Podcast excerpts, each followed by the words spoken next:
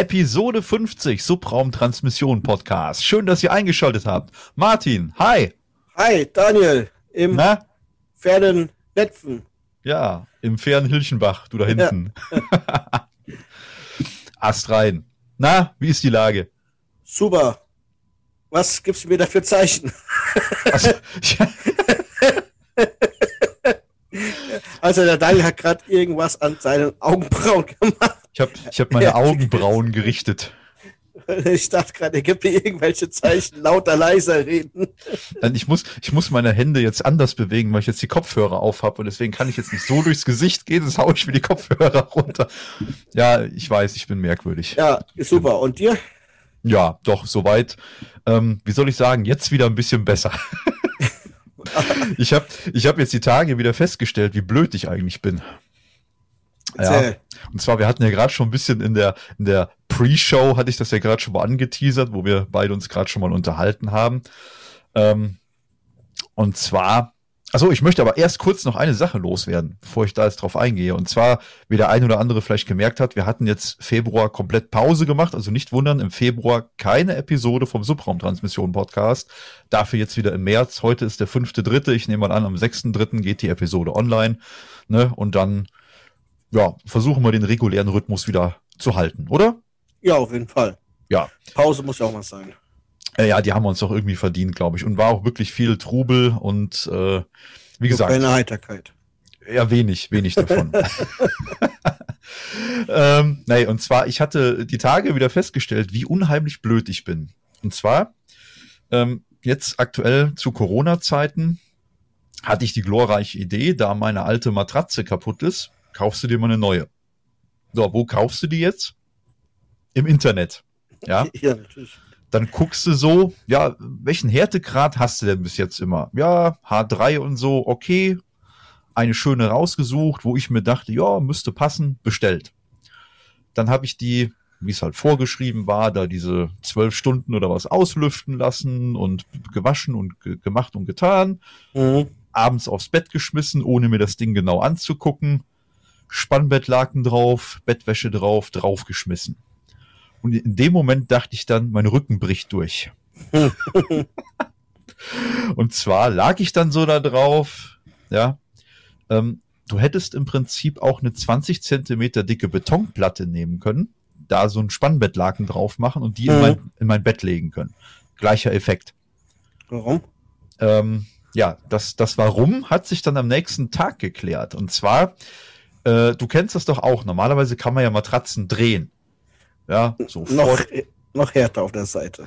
ja, pass auf. Die hat, das, das wusste ich vorher nicht. Und zwar hat diese Matratze anscheinend wirklich nur eine Seite. Ja, normal kannst du ja Matratzen normal rumdrehen, hast irgendwie so eine Sommerseite und eine Winterseite und keine Ahnung. Ja, und die Mhm. hat anscheinend wirklich nur eine Seite, auf der du schlafen sollst. Und das andere ist einfach die Unterseite. Das heißt, So. ich habe diese erste Nacht auf der Unterseite geschlafen. Ja, okay. Das, es, gibt, das ist, ja, es gibt ja auch Matratzen, die haben auf der einen Seite äh, Härtegrad 3 und auf Mhm. der anderen Seite halt Härtegrad 5 oder so. ja, das gibt, das gibt's auch. drehen kannst, ja. also hier das, hier das hier war ungefähr Härtegrad 38. Und äh, ja, das ist irgendwas für kleine weiße Zwergsterne oder so, ja, die genug Masse mitbringen, um das dann eindrücken zu können. Ich habe es leider nicht geschafft. Ich lag wie auf so einem Brett. Ich bin aber auch, ja, auf nicht auf die Idee gekommen, das Ding einfach mal den Abend schon rumzudrehen und mal dabei zu gucken. Und zwar hatte ich dann am nächsten Tag mal so geschaut, äh, wie kann man das jetzt umgehen? Da gibt's ja kurioseste, äh, kurioseste Sachen. Und zwar Mhm. hast du dann Vorschläge von Menschen, sowas wie, ja, da musst du mal gucken, wie solche Matratzen aussehen. Da kannst du dann diese Muster reinschneiden, dass die dann weicher wird und keine Ahnung. Dann guckst du so, was kostet denn so ein Matratzentopper, den man da drauf machen kann? Hier solche Gelschaumauflagen, kennst du bestimmt auch, ja? Ja. Äh, dass das irgendwie weicher wird und so. Und dann dachte ich mir, Moment, aber irgendwie stimmt doch hier was nicht. Da stimmt irgendwas nicht. Ich gucke äh, da, wo ich die bestellt habe. Entschuldigung. da, wo ich die bestellt habe, da gab's dann so eine, so, so eine, äh, so einen Querschnitt von der Matratze. Ne? Ich guck Mhm. mir das an. Ich so, Moment. Äh, da ist so eine graue, graue, äh, so ein graues Stück und untenrum ist relativ hell. Mhm. Ich gehe gucken, lag genau das Graue bei mir unten und das Helle oben. War auf dem Bild schon mal andersrum. Ich geschaut, da wo das Graue ist, da ist dann so ein, so ein, ja, Art Belüftungssystem, das ist wie so, ein- so ein Gitternetz, ja, Ja. zum Reißverschluss und so, das halt, klar, man schwitzt ja auch oder so, dass die Feuchtigkeit da raus kann. Und das ist halt die Oberseite. Und da hast du oben drauf so eine richtig dicke Schicht, so weicheren, äh, wie heißt das, äh, Memory-Schaum, ja. Ja. Und äh, ich drehe die Matratze rum und dachte mir so, oh, wie auf Wolken. ja, das, das war dann meine Nacht auf Beton. Ja. Ich lerne noch. Ja. Matratzen online kaufen. ja, so, so Sachen passieren mir dann auch schon mal. Ja. Aber ich habe wirklich noch so alte Schule, weißt du, ich hatte vorher immer, oder ja, eigentlich nur, immer, im- immer nur, nur immer, egal, diese ähm, Federkernmatratzen. Ja. Und da bin ich ja irgendwann eine Nacht wach geworden und dachte mir, ah cool, es geht zu Ende, ich kriege einen Herzinfarkt. Ja, so richtig Schmerzen in der Brust, Mhm. Nacken, Nackenschmerzen und alles tat weh und alles ganz schlimm. Und dann bin ich dann auf die Idee gekommen, äh, ja, oder besser gesagt, bin dann wach geworden und habe dann versucht zu, zu äh, verstehen, was hier gerade abgeht, ja. Ja. Und dann habe ich dann gemerkt, als ich ein bisschen wacher war und auch mal Licht angemacht habe, das sind Federn, weil die Matratze so durchgelegen war Ja. dann in dem Moment, das waren Federn, die mir hier in den Brustkorb reingedrückt haben. und da habe ich dann irgendwann mal gesagt, da schläfst du jetzt noch ein, zwei Nächte drauf und dann fliegt das Ding aber ganz weit auf den Sperrmüll. Ja. Ja, und das geht nicht. Und die war gar nicht so alt. Ich glaube, die habe ich jetzt erst sieben, acht, sieben oder acht Jahre. So alt war die gar nicht. Naja, gut, aber kann ja passieren. Zu viel Matratzensport. Das ist eine andere Geschichte, das kann sein. Aber, aber, aber rein, rein von der Sache her war das schon echt unangenehm. Und ich habe auch gesagt, ich krieg nie wieder eine Matratze mit äh, Federn drinne, weil ich möchte das einfach nicht nochmal erleben. Weißt du, wenn du Ja. nachts wach wirst und denkst, du, du stirbst gleich oder so, und dann ist es in Wirklichkeit so eine scheiß Feder, die sich hier richtig in den Brustkorb da reingebohrt hat. Nicht angenehm. Wirklich nicht. Aber die, die Nacht auf Beton war auch super. Ich weiß auf jeden Fall jetzt, es gibt Matratzen, die haben nicht mehr zwei Seiten. oh nein, oh nein. Naja, egal. Ja, bei dir sonst irgendwas Neues, Spannendes, Lustiges? Nö. Alles beim Alten. Wir sitzen die Sache aus im Homeoffice, im Lockdown. Kommt der eh nirgendwo hin. Ehrlich Ja. gesagt. Hm. Ja, ist so, ne? Ich, glaube jemand, den das relativ wenig stört. Erstens bin ich ein Internetbezieher an meinen Sachen. Ja. Jetzt haben wir für den kurzen mal Schuhe bestellt. Jetzt haben wir die ein, in 31 bestellt, wie es eigentlich hat. Und dann haben wir festgestellt, ja, fallen ziemlich klein aus. Okay. Ja. Zurück in Rewe, in die DRL und nächste bestellt in 32 auch wieder eine Tageszustellung Ja, kann man nächsten Tag anpassen. Alles unkompliziert. okay. Also, mich stört das nicht. Äh, Für, für die Leute, für die Geschäftsinhaber natürlich für scheiße, blöd, auch existenzbedrohend. Aber von meiner persönlichen Warte aus ähm, bin ich auch vorher schon nicht Hm. für viele Dinge in den, in den Saturn, in den Mediamarkt gefahren oder in, in eine Buchhandlung, hier Bertelsmann, wie, die, wie das äh, Weltbild oder Hugendubel in der City Galerie oder sowas. Wir, wir machen ja auch keine Werbung in diesem Podcast. Ja. in, in diverse Geschäfte in einer großen Halle in dem Ort Siegen. In der Mall. Ja, ja, allein schon die Menschenmassen, die sich da durchgewälzt haben, das ist auch kein, Ja. auch kein entspanntes Shopping dann. Nein. Ich sag mal, auf der einen Seite, ähm, viele Geschäfte haben ja jetzt aktuell die Möglichkeit, dass sie sagen könnten, hier, wir machen jetzt Ja. auch Online-Versand und alles. Ja. Nachteil ist natürlich genau das, was du gerade beschrieben hast. Du bestellst irgendwas. Hätte mir mit meiner Matratze ja genauso gehen können. Ich meine, Schuhe hast Ja, du schnell eben. wieder in Karton gepackt, ja. Aber rollen die Matratze mal wieder zusammen. Da ist genau das Problem. Da ist das Problem. das, das war auch lustig. recht. wo ich, wo, und vor allen Dingen, der, da ist ja die Matratze der Rücktransport, ähm, weil, wie gesagt, du kriegst die nicht mehr so vakuumisiert und klein Ja, gemacht. eben. Und dann kannst du dann hier Speditionskosten bezahlen. Und da dachte ich wirklich so, oh Mist, jetzt hast du richtig Scheiße gebaut hier. Ja, ja. Blöd bestellt und äh, da gebe naja. ich dir recht, aber ja, für die, die vorher schon nicht in die Geschäfte gegangen sind ähm, und sich jetzt darüber aufregt, dass sie nicht in die Geschäfte gehen können, finde ich schon ein bisschen scheinheilig. ja, ist auch so. Es ist für die Geschäftsinhaber und für die Leute, die da arbeiten, okay, verstehe ich voll und ganz, dass das existenzbedrohend ist, dass sie endlich wieder aufmachen wollen und Geld verdienen müssen, auch Ja. für sich persönlich. Aber für die, die vorher nicht dahin gegangen sind, die gehen ja jetzt auch nicht dahin. Richtig. Die haben vorher auch schon.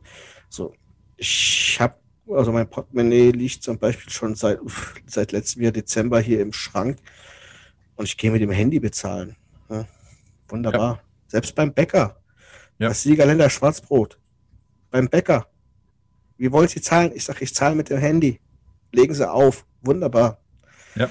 Aber dann darfst du, ähm, dann gibt es ja Leute dann halt, die auch das wieder kritisch sehen, wenn wir jetzt gerade das Thema mal haben, ähm, dann streuen wir wieder ein bisschen Salz in die Wunde. Bin ich mittlerweile gewöhnt, Ja. querulant überall zu sein, keine Ahnung. Ähm, es gibt ja Leute, die, ähm, die dieses bargeldlose Bezahlen als freiheitsbedrohend ansehen. Ja. Die, gibt's. haben Angst, ihre Freiheit dadurch zu verlieren, dass du kein Bargeld mehr in der Tasche hast. Ich sag dann, ich schreibe dem dann so, ja, weil er schreibt, ja, die Bank kann dann mit dir machen, was sie will und bestimmt über dich. Ich sag, äh, das kann die Bank jetzt auch machen. Die sperrt dein Konto.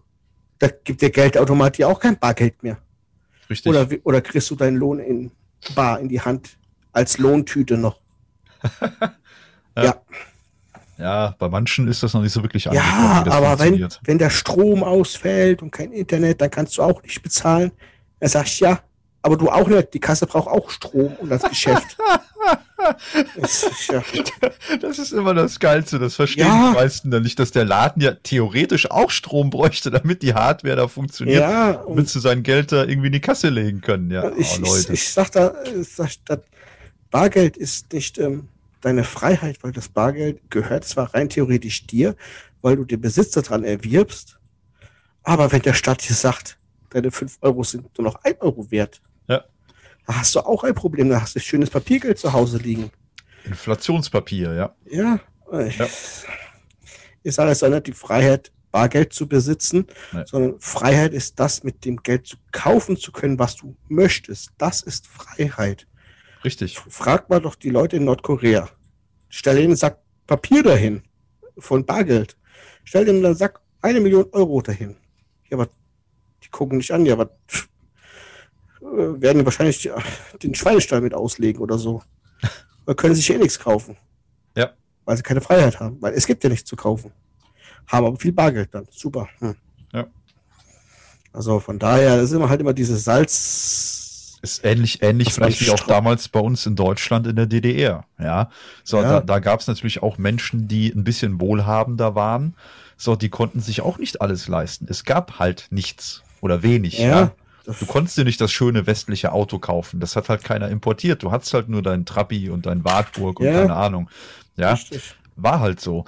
Und äh, das sind, ich, ich, ich verstehe das nicht. Also ich, ich sehe immer, Bargeld sehe ich immer nur so ein bisschen als ähm, oder, oder, oder für die Leute, die äh, vielleicht schwarz arbeiten gehen. Für die mag das ein gewisser freiheitlicher Aspekt sein, ja, weil die wissen, ich habe das Bar in der Tasche, ich habe das verdient in Anführungsstrichen, Ja. ich muss da nichts versteuern, schön am Fiskus vorbei, ne, so das in etwa. Ist, ist ja auch so ein Ja. Aspekt von einem da gewesen, der sagt, ja, was geht den Staat an, was ich angespart habe und das habe ich dann schön zu Hause und wenn ich dann Hartz IV kriege, will ich ja nicht erst noch das Angesparte aufbrauchen. Ja. Ich sage, ich denke mir nur, ja, du möchtest dann lieber der Gesellschaft auf der Tasche liegen, anstatt deine 10.000 Euro, die du angespart hast, erstmal aufzubrauchen. Aber macht das der Heinz, der, es ist ein Beispielname, wir kennen keinen Heinz, der das macht. ähm, Nicht direkt. macht er das und er hat 150.000 Euro angespart und macht das gleiche wie du, da bist du aber auch am Meckern.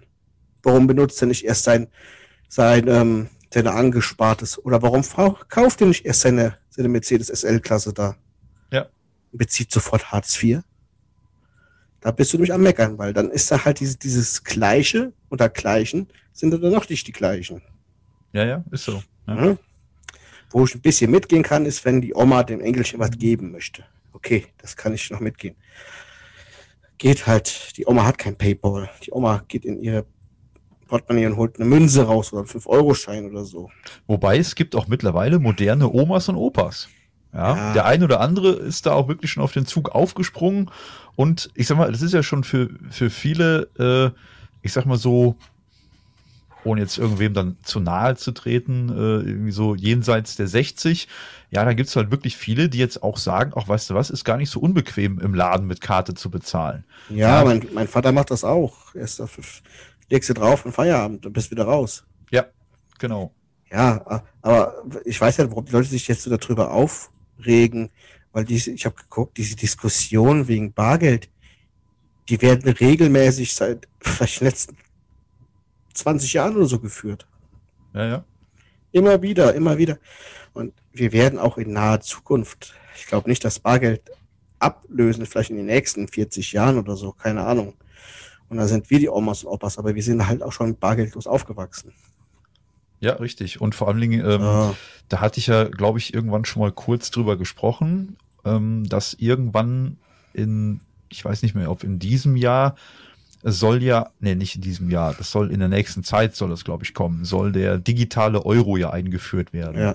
So, und im Moment ist ja viel hier mit Kryptowährung und wir hast ja auch schon mitbekommen, du kriegst ja keine Grafikkarten mehr, weil sie alle ihre Kryptowährung meinen wollen ja. und so, ne? Und ja, unter anderem oder halt ja. ganz, ganzen neuen Kram, was es da alles gibt. Ähm, das wäre jetzt aber zu abendfüllend. Ähm, jedenfalls, wenn der digitale Euro kommt, da hat ja die, ich glaube, wer war das denn, die Europäische Zentralbank, die hat ja auch schon gesagt, die äh, ja, Währung, die jetzt da ist, also sprich der Euro in Bar, bleibt natürlich erstmal bestehen und das andere wäre dann ein ergänzendes Angebot. Ja, ja. ja. Erst einmal. Es ist einfach nur wieder ein Vorwand für Leute, die Regierung mit irgendwelchen Maßnahmen zu kritisieren und das einfach, dass du als Vorwand Kritik üben zu können, sich aufregen zu können, das ist ein Vorwand, den die vorbringen. Ja, also Hat ja ich, keiner gesagt, ja. dass das Bargeld wegfällt. Ja, vor allem, ich sehe jetzt auch wirklich bei Bargeld keine wirkliche Freiheit. Wo, wo ist denn da meine Freiheit? Ja. Ja, das, das, das konnte mir bis jetzt keiner erklären, außer die Leute, die irgendwie Samstag schwarz arbeiten gehen. Ja. ja da verstehe ich das, ich finde es aber nicht gut. Ja, ich, ich verstehe natürlich, wie die das meinen. Klar, hast dann deine, keine Ahnung, 150 Euro da verdient für welche Hiwi-Leistung auch immer. Ja, äh, hast dann dein, dein Geld in der Tasche und musst natürlich von deinen 150 Euro hart verdientes Geld, musst du natürlich dann, oder was heißt, du musst nicht, du musst natürlich schon, aber die machen es nicht. Die geben ja. nichts äh, an Steuern ab. Ja, Richtig. so. Und das ist halt dann denen ihre Freiheit. Ja. Also, oder Trink, Trinkgeld zum Beispiel. Ja gut, da waren wir jetzt auch bei ähm, Gespräch mit einem Bekannten wegen, ähm, es gibt ja diesen Lieferdienst, ja. wo du bestellen kannst, der dann die, deine Bestellung an die örtliche Pizzeria weitergibt. Ja. Und dann kam der Fahrer und ich sagte, du kannst bei PayPal, wenn du per PayPal bezahlst, weil er hatte geguckt, haben wir noch genug Bargeld zu Hause? Ich sagte, ja, das, das haben wir noch, da und da. Gut, Körper. Ich sagte, du kannst auch PayPal bezahlen. Ja, mit Trinkgeld. Ich sage, du hast auch noch die Möglichkeit bei PayPal, dann diesem Lieferunternehmen Trinkgeld zu zahlen, was die dann an das Unternehmen weitergeben. Theoretisch. Ja. Ob sie es machen oder nicht, bleibt ja diesem Lieferdienst überlassen. Und dann hatte er den Fahrer gefragt, ob er ähm, Trinkgeld kriegt, wenn er über PayPal Trinkgeld bezahlt. Ja. Da sagte der Fahrer, er wüsste er nicht, ob er dann Trinkgeld bekäme. Ah, ja. Dann hat er dem halt so fünf Euro gegeben. Dann habe ich mal nachgeschlagen, also wenn du da Trinkgeld über PayPal an dieses Lieferunternehmen bezahlst, leiten die das weiter an die örtliche Pizzeria und die müssen das dann eigentlich an ihre Fahrer weitergeben. Jetzt ist halt die Frage, gibt Ja, die örtliche Pizzeria das weiter an den Fahrer oder nicht. Ob es dann wirklich bei den Leuten ankommt, die die Arbeit machen, ja. Das ist Richtig. dann, ja. So. Ich meine, ähm, wenn Restaurants irgendwann mal wieder aufmachen, ich meine, da hätte ich auch schon gesehen, wenn du da im Laden bezahlen kannst und die sagen dann, so, das kostet jetzt, keine Ahnung, 23,40 Euro, dann kannst du, glaube ich, auch sagen, mach, gib da 25 Euro ein, dann bezahlst du halt 25 Euro. Ja. Ja, ist ja, ist ja alles in Ordnung. Also da bin ich ja auch gerne gewillt, Trinkgeld zu geben. Ja. Und äh, also wie gesagt, freiheitstechnisch, das, das ist dummes Ja. Argument, das ist ein richtig dummes Argument. Ja, das ist nur um das, das ist genau, oder, oder der, üben. ja, oder das andere Argument, was man ja auch oft hört, ist, ja, wenn ich in den, äh, was weiß ich, äh, hiesigen Technomarkt gehe und kaufe mir da einen neuen Fernseher oder eine neue Spielekonsole, dann soll meine Bank ja nicht wissen, was ich mir da kaufe und wo ich das kaufe, ja. Dann hebe ich halt vorher Geld ab und bezahle das dann mit Bargeld. Dass aber in dem Laden, wo der dann reingeht, 15 Kameras hängen oder noch mehr Ja, und, und äh, sein Kennzeichen 15 Mal fotografiert wird auf der Strecke dahin und, und, und am besten noch die Payback-Karte davor hält. ja, und die am besten auch noch, genau. Ah, das ist so ein Ja. Unsinn. Das ist ein Quatsch ist das. Und natürlich, dann kommt noch dazu, ja, dann wird das Gerät, was er sich da oder er oder sie sich dann da gekauft hat, wird natürlich dann nachher online angemeldet, mit am besten mit dem Microsoft-Konto verknüpft, weil es beispielsweise eine Xbox ist oder so. Und dann ist das natürlich alles total anonym und keiner weiß, was er gekauft hat. Klatsch. Ja, dann am besten noch bei Facebook gepostet. Ich habe mir einen neuen Fernseher gekauft. Ja, genau, genau. Oder, oder, oder dann, dann die, die Netflix-App installiert und, und eingerichtet und ach, das ist doch alles ein Quatsch. Ganz ehrlich, also heutzutage, ja, äh, du machst nichts mehr anonym, also nicht wirklich, ja. Und da ist jetzt, dieses Bargeld ist da, also hat mit Freiheit überhaupt nichts zu tun. Im Gegenteil. Ich fühle mich immer dreckig, wenn ich Bargeld habe. Kennst du das? Ja, Also ich, ich also bei, bei Scheinen geht's immer irgendwie noch, finde ich, aber wenn ich Münzen in der Hand habe, wenn, ich meine, wir haben ja auch ab und zu mal hier leider noch viel mit Bargeld zu tun, durch unsere Kundschaft und so, ja. Mhm. Und äh, der eine oder andere bezahlt halt leider auch noch in Bar, wobei das deutlich weniger geworden ist. So, und wenn du dann ganz viel Kleingeld hast und du musst es halt für die Buchhaltung zählen, ne, machen und tun, und du hast dann hier so gefühlt so einen Haufen Bargeld da liegen in, in Münzen, dann äh, ist das nachher echt ekelhaft. ja, eben. Martin, was war das gerade? Ich hatte aus dem Augenwinkel Bewegung festgestellt. Ah. Und hab da mal rüber geguckt. Die Katze. Naja, die Frau. Ach, Martins Frau. Und dann hat die mich verdutzt angeguckt und habe ich mal gewunken. Und Küsschen verteilt, habe ich gesehen. Ja, ja. Das könnt ihr nachher machen, wenn das Licht aus ist, okay? Alles gut. Mach ruhig weiter. Wir hatten, wir hatten übrigens auch noch was Lustiges. Ne? Das hat jetzt gerade mal mit Geld gar nichts zu tun, äh, aber auch wieder mit Online bestellen. Und zwar uns ist am Auto was kaputt gegangen. Wir haben ja den Kombi Mhm. und bei unserem ähm, ist ein Octavia Kombi, kann ruhig jeder wissen. Da ist meine Frau mit unterwegs gewesen, hatte was weggebracht und dann rief sie mich vollkommen entsetzt an. Hilfe, Hilfe, hinten hat gerade was ganz laut geknallt. Ich so, okay, ja. Und sie meinte, es wäre aus dem Kofferraum gekommen. Gut, hat sie angehalten, hat dann die äh, Kofferraumklappe versucht hochzumachen. Und das ging dann schon nicht. Die ging so, ja, paar Zentimeter auf und dann hakte das und hat komische Geräusche gemacht. Mhm. Und da ist uns äh, hinten rechts ist der, der Dämpfer ist rausgeflogen. Mhm. Die sind ja hinten ähm, mit solchen kleinen Kugelköpfen, äh, fe- also auf so, die, diese Dämpfer sind auf so Kugelköpfen aufgeklipst. Mhm. Und wie auch immer der abgegangen ist, keine Ahnung. Jedenfalls hat sich dieser, der, der eine Kugelkopf, der hat sich anscheinend aus dem Gewinde rausgedreht und ist dann oben einmal hinten gegengeflogen. Naja, zum Glück auch Mhm. am Lack oder so nichts kaputt gegangen. Toi, toi, toi. Dann hatte ich beide Dämpfer ausgebaut, hatte halt gerade mal geguckt hier, äh, da steht ja so eine Typennummer oder was drauf. Dementsprechend dann zwei neue im Internet bestellt und ja, da kam von irgendwann die Meldung, die müssten wohl morgen kommen, dann kann ich die neuen dann eben wieder ein, einbauen. Aber ja, aber das sind halt so Sachen, die passieren dann auch mal zwischendurch. Und dann hat man wieder was im Internet bestellt. Naja. Ja, so schnell geht das.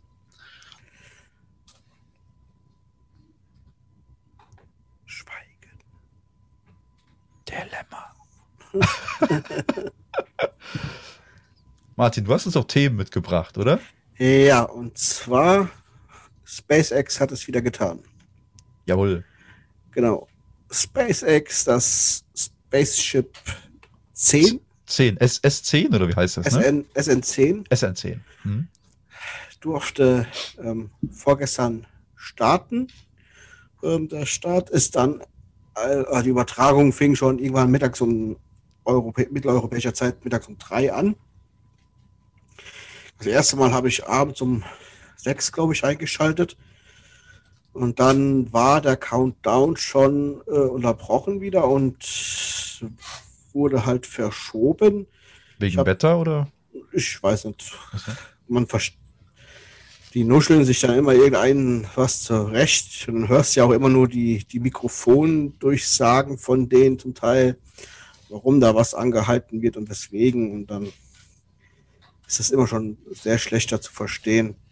Auf jeden Fall ist dann abends um, ich glaube, was, was war das denn? Zwölf oder so ist dann die Rakete gestartet. Ist dann auf 10 Kilometer Höhe wieder wie geplant aufgestiegen mit den drei Raptor-Boostern.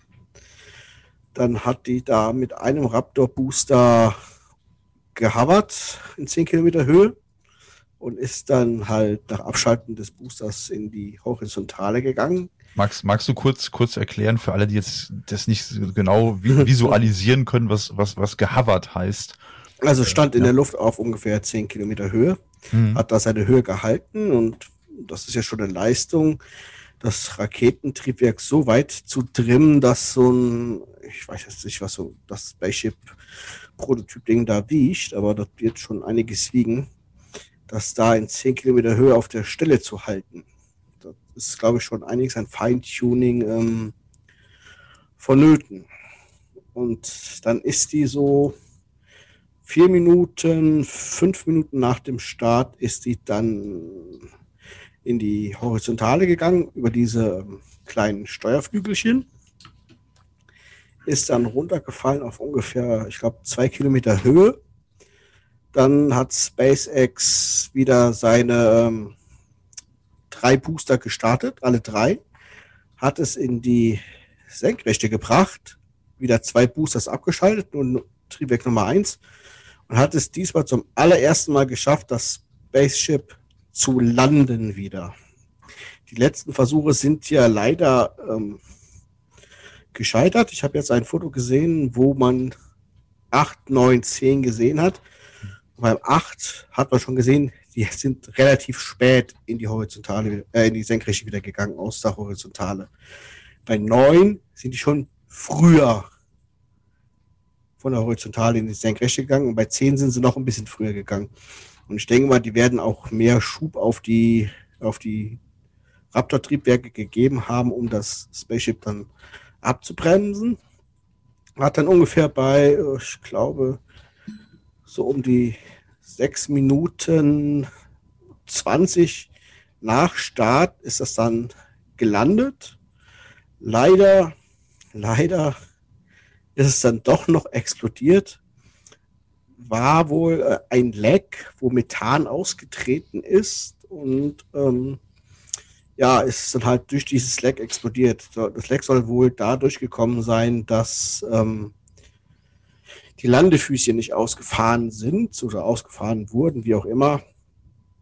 Aber das, was SpaceX erreichen wollte, haben sie auch wieder diesen Test jetzt erreicht. Und zwar das Ding aus der Horizontale in die Senkrechte zu bringen und zu landen. Meiner Meinung nach müssen jetzt ein paar ordentliche Landefüßchen hin, damit das Ding nicht auf dem, quasi auf dem Tank landen muss. Ja, aber man sieht, dass SpaceX mehr aus Fehlern lernt als aus ähm, sofortigen Erfolgen. Das ist schon, wir sind jetzt quasi einen Schritt näher wieder Richtung Mars gekommen. Dadurch, dass dieses Spaceship SN10 von SpaceX schön gelandet ist. 11 und 12 sind, oder zumindest 11, Spaceship 11, steht quasi schon fast in den Startlöchern, um in relativ kurzer Zeit auch wieder starten zu können. Das Interessante ähm, war auf den Bildern nach diesem Absturz von dieser Explosionsstelle ist quasi ein, das Haustier von SpaceX aufgetaucht. Was glaubst du, was das war? Das Haustier von SpaceX, also das, was Ja. da auf diesem SpaceX-Gelände quasi lebt, oder was? Ja, was sie immer einsetzen. Ihren Roboterhund. Space- Ach, ja, ist das Ja. äh, auch so, so ein Boston Dynamics-Ding oder was ist ja, genau. Boston Ja, ne? Dynamics. Also ja, stimmt. total cooles Teil, das Ding. Das taucht Ja. plötzlich auf den Bildern auf. Alle, "Hä, was ist das? So ein gelb-schwarzer, ne? Richtig, das ist ein Roboterhund, der nach der Explosion ist dieser Roboterhund, der von ähm, ursprünglich vom Boston Dynamics ähm, entwickelt wurde. Allerdings ist ähm, Boston Dynamics schon von Hyundai übernommen worden. Ja, sind sie schon. Ja, die sind also von Hyundai übernommen worden. F ähm, dieser Hund heißt Zeus, früher Spot.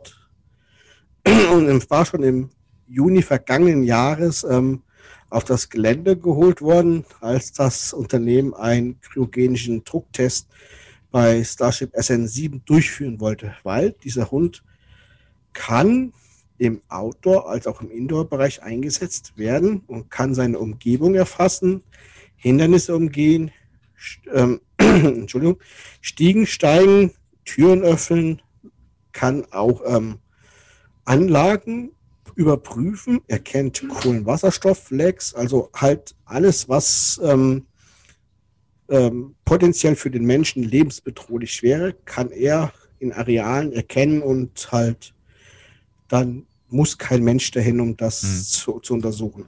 Also er geht hin, überprüft das Areal auf irgendwelche Lecks und erkennt die Umgebung, brennt da noch was, tritt da noch Gas aus, hast nicht Hm. gesehen. Und das quasi schon fast eigentlich autonom. Mhm. Ne? Und hat dann auch ähm, da die, die Trümmer von der SN10 untersucht, wovon kaum noch was übrig war. Die Nase der Rakete war zerstört, hatte nur noch eine Landeklappe. Ähm, die drei Raptor-Motoren, die waren auch ebenfalls zerstört. Und wenn du hörst, was so ein Raptor-Motor kostet, also billig sind die Dinger nicht, die kosten ungefähr eine Million Dollar. Einer Pro Stück dann, ja. pro Stück. Wahnsinn. Und das kannst du dir vorstellen, die letzten drei Versuche, neun Stück bei eben zerschrottet, ne? Aber wenn du den Fortschritt willst, musst du natürlich auch was investieren, ne? Ja, Und, ist so. war, Ja. und SpaceX hatte ja auch schwere Probleme mit der, ich glaube, das ist das die, ist das die DAA in Amerika oder irgend so eine Flugaufsichtsbehörde. Keine Ahnung.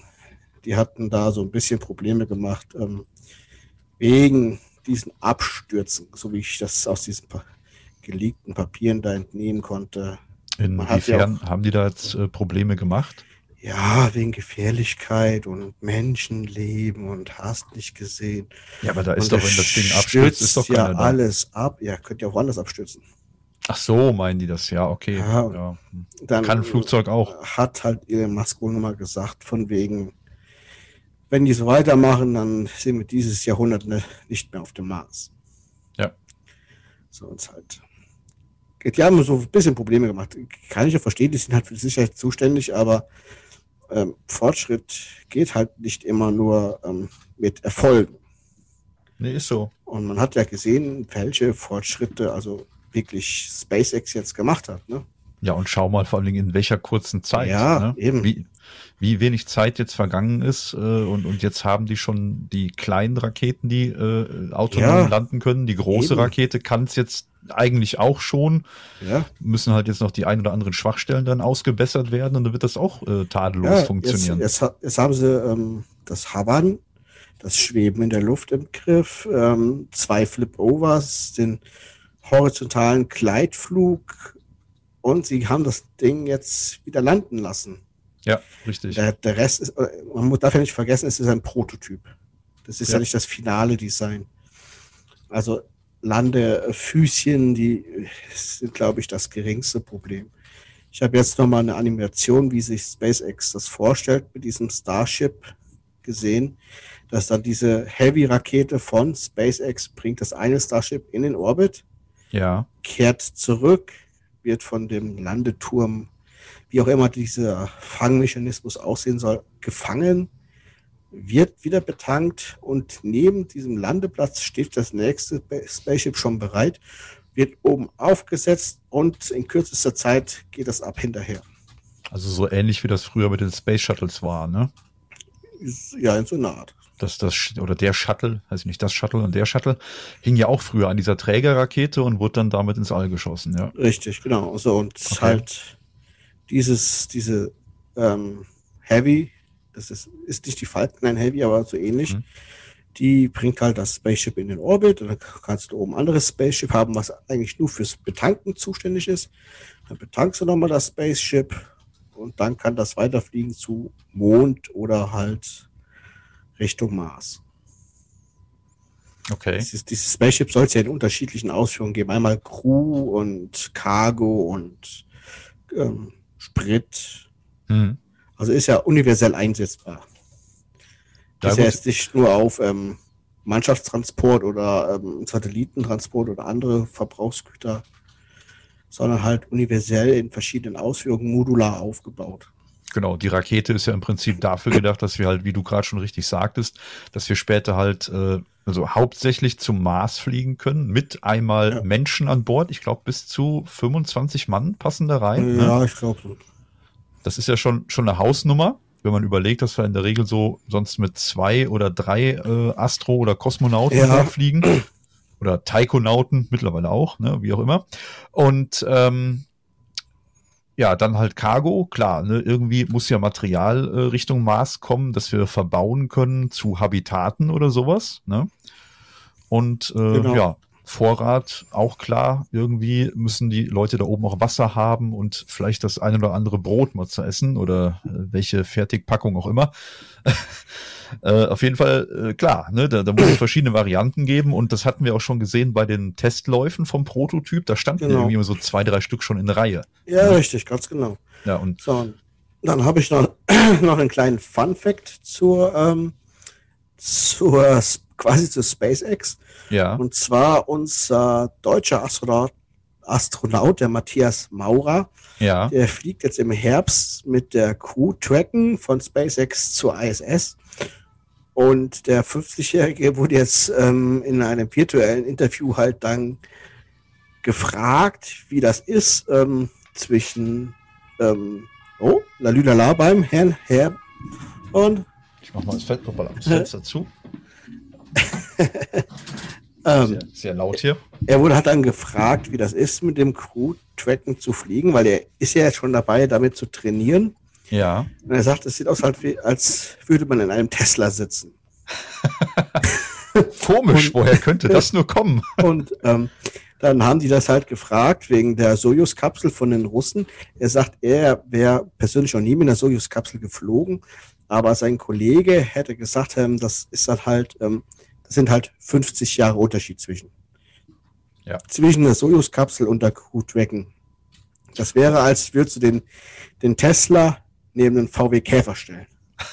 ja, ungefähr. Ne? So, so haben sie es halt beschrieben. Ja. Da wäre halt noch vieles mechanisch in dieser Soyuz-Kapsel. Zwar auch schon, ähm, die wäre halt über die 50 Jahre immer wieder äh, weiter modernisiert worden. Es wäre eine sehr zuverlässiger Raumtransporter, ähm, robust. Aber es wäre halt vieles noch mechanisch. Es ist zwar auch vieles elektronisch mittlerweile umgestellt worden, aber vieles wäre noch mechanisch.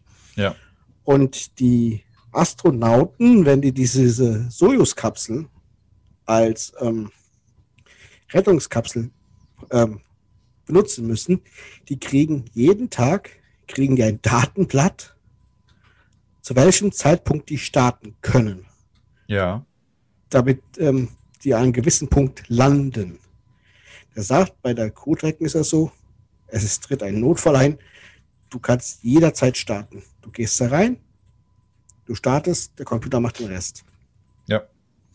Und bei ja. der, bei dem, bei der Soyuz-Kapsel musst du halt noch wahrscheinlich auch ein bisschen rechnen sogar, aber du kriegst halt ein Datenblatt mit Start, Startfenstern, die du dann hast, dann landest du da und da. Ähm, was er gesagt hat, Nachteil wäre, die Crew-Tracken von SpaceX könnte nur wassern. Die Soyuz-Kapsel könnte auch auf Land landen, quasi. Ja. Auf festem Terrain, aber ich sehe das jetzt nicht so unbedingt als ähm, als Nachteil ein, weil der größte ähm, äh, Teil der Erde ist nun mal von Wasser bedeckt. Und da du ja deine Raumkapsel, du kannst die Crew, ähm, diese Dragon Crew Kapsel, kannst du relativ ähm, kurz bevor der Wiedereintritt ist, kannst du die noch ähm, den Lande äh, den Landeplatz ähm, noch einmal manuell anpassen und erst 150 Kilometer später oder auch früher landen. Ne? Okay. Das heißt, du, du kannst den Landezeitpunkt entweder verschieben. Mhm. Das heißt, äh, da ist jetzt ein Sturm auf, auf dem Meer, ähm, wir landen 150 Kilometer früher. Das kannst mhm. du dann auch nochmal machen und den Rest übernimmt halt der Computer. Dann bist du da noch ein bisschen flexibler, auf, auf der anderen Seite wieder sicherer dann dadurch. Ne? Eben. Ja, klar. Aber ich finde es halt schon, ähm, du hast bei der Soyuz-Kapsel hast du ein Zeitfenster, wo du starten kannst. Ja.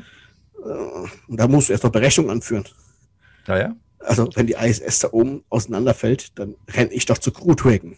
Richtig, aber wir, wir wissen jetzt auch, ne, Elon Musk und äh, generell SpaceX, egal ob SpaceX oder Tesla oder wie auch immer die, seine ganzen Firmen da alle heißen, ähm, er baut ja eigentlich Technik, die einem das Leben erleichtern soll. Ich meine, seine Autos ja, können auch schon alleine rumfahren und das ist ja irgendwie äh, ja Ziel und Zweck der Übung, dass wir demnächst Technik haben, die uns bewegt, ja. Ja, richtig. Und äh, ich denke mal, da ist er mit seinen Raumkapseln und auch mit seinen Autos schon auf einem ganz guten Weg. Ja, auf jeden Fall. Ähm, ich hätte da vielleicht auch gerade noch einen kleinen äh, ja, Fun Fact, könnte man das nennen. ja, äh, passt auch gerade ganz gut zum Mars. Und zwar, wir wissen ja, aktuell auf dem Mars ist ja ordentlich Bewegung. Da ist ja jetzt der neue Mars Rover gelandet, ne? Perseverance. Ja. Und ähm, was glaubst du, wie alt ist der Chip, der in diesem Rover ist? Ich weiß es ja. Ich habe ah, ja auch, schon, auch schon gelesen. Okay. Und zwar. Aber ich tue mal so, als würde ich es nicht wissen. Ähm, 2020? ja, sollte man meinen, ne? wenn man so ähm, sich die, die Bilder und Videos anguckt, die jetzt aktuell so vom Mars gesendet werden, denkt man eigentlich so, wow, das Ding ist Hightech pur und da sind nur die modernsten Sachen da oben. Ähm, und zwar ist genau das Gegenteil der Fall. Die haben lustigerweise einen ähm, Chip verbaut, der ist von 1998, sprich jetzt 23 Jahre alt. Okay. Ja, also 23 ja. Jahre alte Technik haben wir letztes Jahr zum Mars geschickt. Ähm, und zwar ist das, also der Fun Fact daran ist jetzt, das ist ein, ein Single-Core-Prozessor mit 233 Megahertz. Ist jetzt echt nicht viel. Und das ist der gleiche Prozessor, der damals in diesen ähm, bunten Röhrenbildschirmen äh, Apple G3 Computern drinne war. Ja, die kennt ja. ihr bestimmt auch noch. Das waren diese, diese großen grün-weißen Plastikgehäuse und ja, ziemlich genau der baugleiche Prozessor, also wie damals in diesem Power oder der Power PC Prozessor, der ist im Prinzip jetzt hier auch drinne mit äh, allerdings ein paar kleinen technischen Umbauten, ja, okay. und zwar musste der halt angepasst werden, weil man muss sich jetzt vorstellen, die Technik reist ja erstmal ein gutes halbes Jahr durchs All, ja. bis er überhaupt auf dem Mars ankommt. Sprich, äh, ist natürlich dann irgendwie Strahlung ausgesetzt und so weiter und äh, muss halt dementsprechend dann so gebaut sein, dass er halt ja der Strahlung standhalten kann und wenn das Ding dann auf dem Mars gelandet ist, da ist ja auch wieder eine Hitzeeinwirkung und so weiter, ähm, oder halt auch eine Kälteeinwirkung wieder, je nachdem. Und äh, das Ding muss halt dann einfach laufen. Ja, und der macht Richtig. seine Arbeit anscheinend sehr, sehr gut. Das scheint zu funktionieren. Das heißt, der äh, hat halt, wie gesagt, diesen Strahlenschutz äh, ja, eingebaut und kann auf dem Mars dann selber äh, den Temperaturschwankungen halt äh, ja, entgegenwirken. Ne? Also funktioniert alles und äh, der schafft es dann, diese riesigen Bilder, die wir da haben, da werde ich euch auch in den Show Notes gerne mal was verlinken. Ja. Da hast du bestimmt auch schon das ein oder andere Bild gesehen von ja. diesen riesigen Panoramaaufnahmen. Wahnsinn. Ja, das sind ja jetzt aktuell die, äh, ja doch, glaube die schärfsten und größten Bilder, die wir jeweils von der Marsoberfläche bekommen haben. Ja. Ne? Und so dann als wärst du da oben. Ja, Wahnsinn. Ne? Ich, ja. ich, also das sind so Bilder, da würde man sich wirklich gerne mal so, ein, so eine VR-Brille aufziehen und sich einfach mal so umgucken. Das ist schon wirklich spektakulär. Ähm, ja, äh, welche, welche Temperaturen muss der Chip da oben aushalten?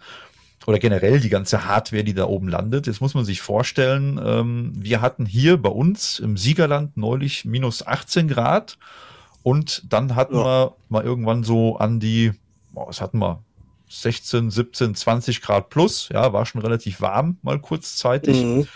So, und auf dem Mars äh, haben wir dann Temperaturunterschiede von minus 55 Grad Celsius bis hoch zu 125 Grad Celsius.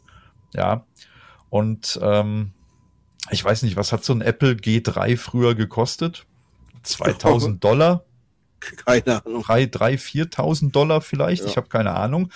Ähm, und hier ist es halt so, dass der Prozessor alleine durch diese Umbauten mit dem Strahlenschutz und so weiter, äh, liegt der einzelne Prozessor dann ungefähr bei 200.000 Dollar. What? Ja.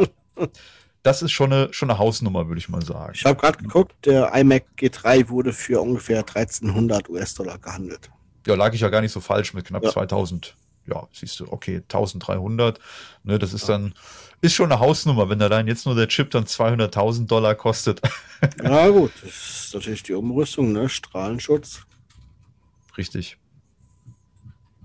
Ja, wie gesagt, das wäre halt jetzt so vom Maß und, ähm, also das ganze System nennt sich dann äh, PowerPC 750 und äh, ist dann aktuell von der von von der Firma äh, BAE Systems hergestellt. Ja, und die nennen das halt jetzt auch RAD 750. Okay. Ja. Und diese Bezeichnung weist halt dann auch gleichzeitig auf diese Besonderheit des Chips hin, halt mit Strahlenschutz und so weiter. Ja, das dazu. Ähm, ja, zum Mars selber. Wie gesagt, Perseverance ist gelandet, hat Bilder gemacht, hat ja den, den Roboter, äh, den Roboter, genau. Der Roboter hat den Roboter mit an Bord. Ja. wir haben ja den, den, ähm, wie heißt der? In, ich kann das nie aussprechen. In, Ingenuity, in, Ingenuity. Ja, irgendwie ne? sowas. Ne? Ja. Ne? Den, wir, ihr wisst alle, was gemeint ist, ja. Ähm, und zwar ist das ja quasi diese kleine Drohne oder der kleine Helikopter, der mit dabei ja. ist und der wird ja aktuell noch geladen.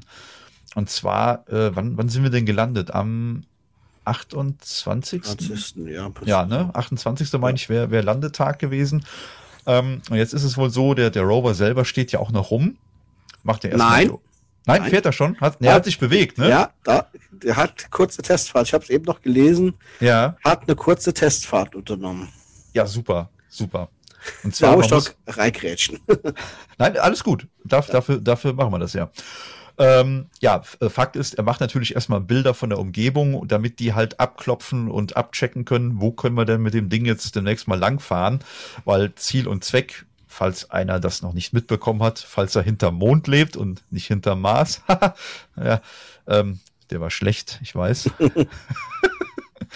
ähm, falls einer nicht mitbekommen hat, wa warum wir da jetzt gelandet sind und was der, der Sinn und Zweck von diesem Rover ist. Und zwar ist Perseverance da oben gelandet, um ja, äh, Spuren von Leben zu finden. Und zwar entweder von, ja, äh, wie heißt es denn, ja, quasi Fossilien, dass da mal eventuell Leben war, weil wir uns ja ganz sicher sind, dass da, wo er jetzt gelandet ist, ist ein ähm, ja, nicht ein Bach, ein, sag mal, ein See gewesen, ja, ja. ein quasi Flussdelta. Ein, ein Flussdelta, sowas, genau, ein Fluss, ein See, wie auch immer, also irgendwie Gewässer.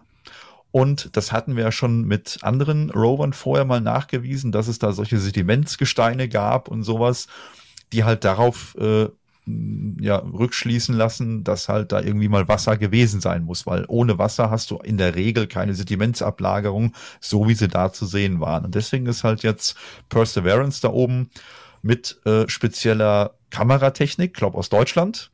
Ja. Wenn mich nicht alles täuscht, also richtig, richtig gute Kameras, die halt wirklich dann, wenn die ein paar Meter weit fotografieren, dann noch äh, Millimeter große ja. Dinger da wahrnehmen können, die da irgendwie auf Bildern zu sehen sind und auch mit äh, gewissen Bohr- und ähm, ja, so Labor- und Probetechnik. Das heißt, die können dann quasi in Felsen oder in den Boden reinbohren, sammeln die Proben. Und hier ist es dann auch so gedacht, dass die Proben später auch wirklich zurück zur Erde gebracht werden. Und das finde ich ist ein ganz spannender Punkt. Ich meine, vom Mond haben wir schon mal Gestein mitgenommen, ja. ja. Wir haben auch hier auf der Erde schon mal den einen oder anderen äh, Mars-Meteoriten gefunden und so. Aber äh, dass dann halt jetzt wirklich vom Mars selber mal Bodenproben genommen werden und die dann auch wirklich zur Erde zurückgebracht werden, das ist schon wirklich einzigartig. Und ich habe wirklich Hoffnung, dass wir da was finden. Ja, ja klar. Das, das wäre wär richtig cool. Wie gesagt, ich packe auf jeden Fall mal in die Show Notes ähm, die äh, Panoramaaufnahmen, die finde ich schon ziemlich spannend. Und halt auch natürlich aber äh, den, den äh, Link hier zu diesem Prozessor, ne, was es damit auf sich hat. Ja. Martin, was hast du uns noch mitgebracht? Und zwar, ihr müsst euch beeilen. Uns geht der Sauerstoff aus. ja. Wegen den Masken? Nein. Nein. Alles Ist. gut. er geht, reicht noch ungefähr eine Milliarde Jahre. Oh, jetzt muss ich gerade mal in den Kalender gucken. Warte mal. Oh, oh, oh, das wird eng. Nehmt euch für diesen Zeitpunkt nichts vor. Ja, sollten wir bis dahin ähm, nicht uns selbst ausgelöscht haben, ähm, reicht ja noch ungefähr eine Milliarde Jahre.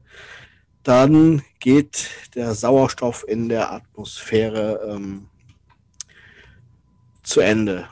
Und zwar haben das ähm, ein Herr Katsumi Ozaki von der Toho Universität in Funabashi und der Chris. Was lachst du? Ah, alles gut.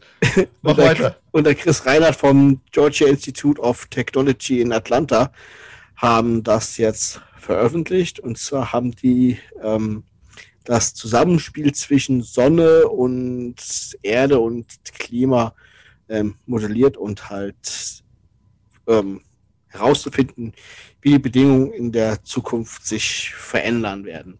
Ja. Und zwar haben die dann herausgefunden, eine Milliarde Jahre lang bleibt der Sauerstoffgehalt bei uns in der Atmosphäre ungefähr auf dem heutigen Niveau von 21 Prozent, mhm. was ja eigentlich sehr optimal ist. Und innerhalb von nur 10.000 Jahren, das ist lange, aber geologisch gesehen halt ein, ein Wimpernschlag quasi, ja. erfolgt dann halt ähm, allerdings der Zusammenbruch auf Werte, wie sie wohl vor der sogenannten großen Sauerstoffkatastrophe vor 2,4 Milliarden Jahren herrschten.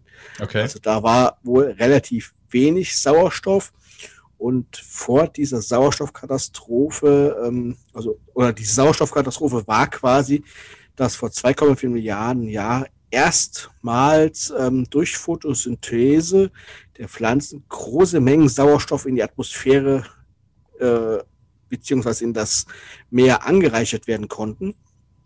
Das hat damals auch viele Lebewesen, anaerobe Lebewesen ähm, getötet. Ja. Hat allerdings ähm, die Grundlage für die Entwicklung von höheren Leben geschaffen. Ähm, Hauptgrund für diesen Crash innerhalb dieser 10.000 Jahre wird die Sonne sein, weil während sie alt, altert, ähm, wird sie heißer. Ist auch komisch, ne? Man wird älter, aber heißer. Ja, ist Und, ja wie bei uns. Ich meine, ja, guck ja, uns natürlich. an. Ja, oder? Je älter wir werden, umso heißer werden wir. Ja, keine Frage. Also, wir sind der lebende Beweis. ich kriege schon wieder einen bösen Blick von der Seite. ich spüre das förmlich in meinen Rippen. das ist der Neid, Martin. Das ist der Neid. Ja, da, das ist der Neid, richtig. Weil sie weiß, dass du recht hast. Auf jeden Fall kommen wir zurück zur Sonne. Sie wird älter und wird dadurch heißer und strahlt natürlich mehr Energie ab, was dann dafür auf der Erde sorgt, dass der Kohlendioxidgehalt in der Erdatmosphäre abnimmt. Das Gas zerfällt halt unweigerlich durch diese, durch diese Einstrahlung von der Sonne. Und wofür brauchen wir Kohlendioxid? Wer hat davon was? Die Pflanzen. Richtig, die Pflanzen.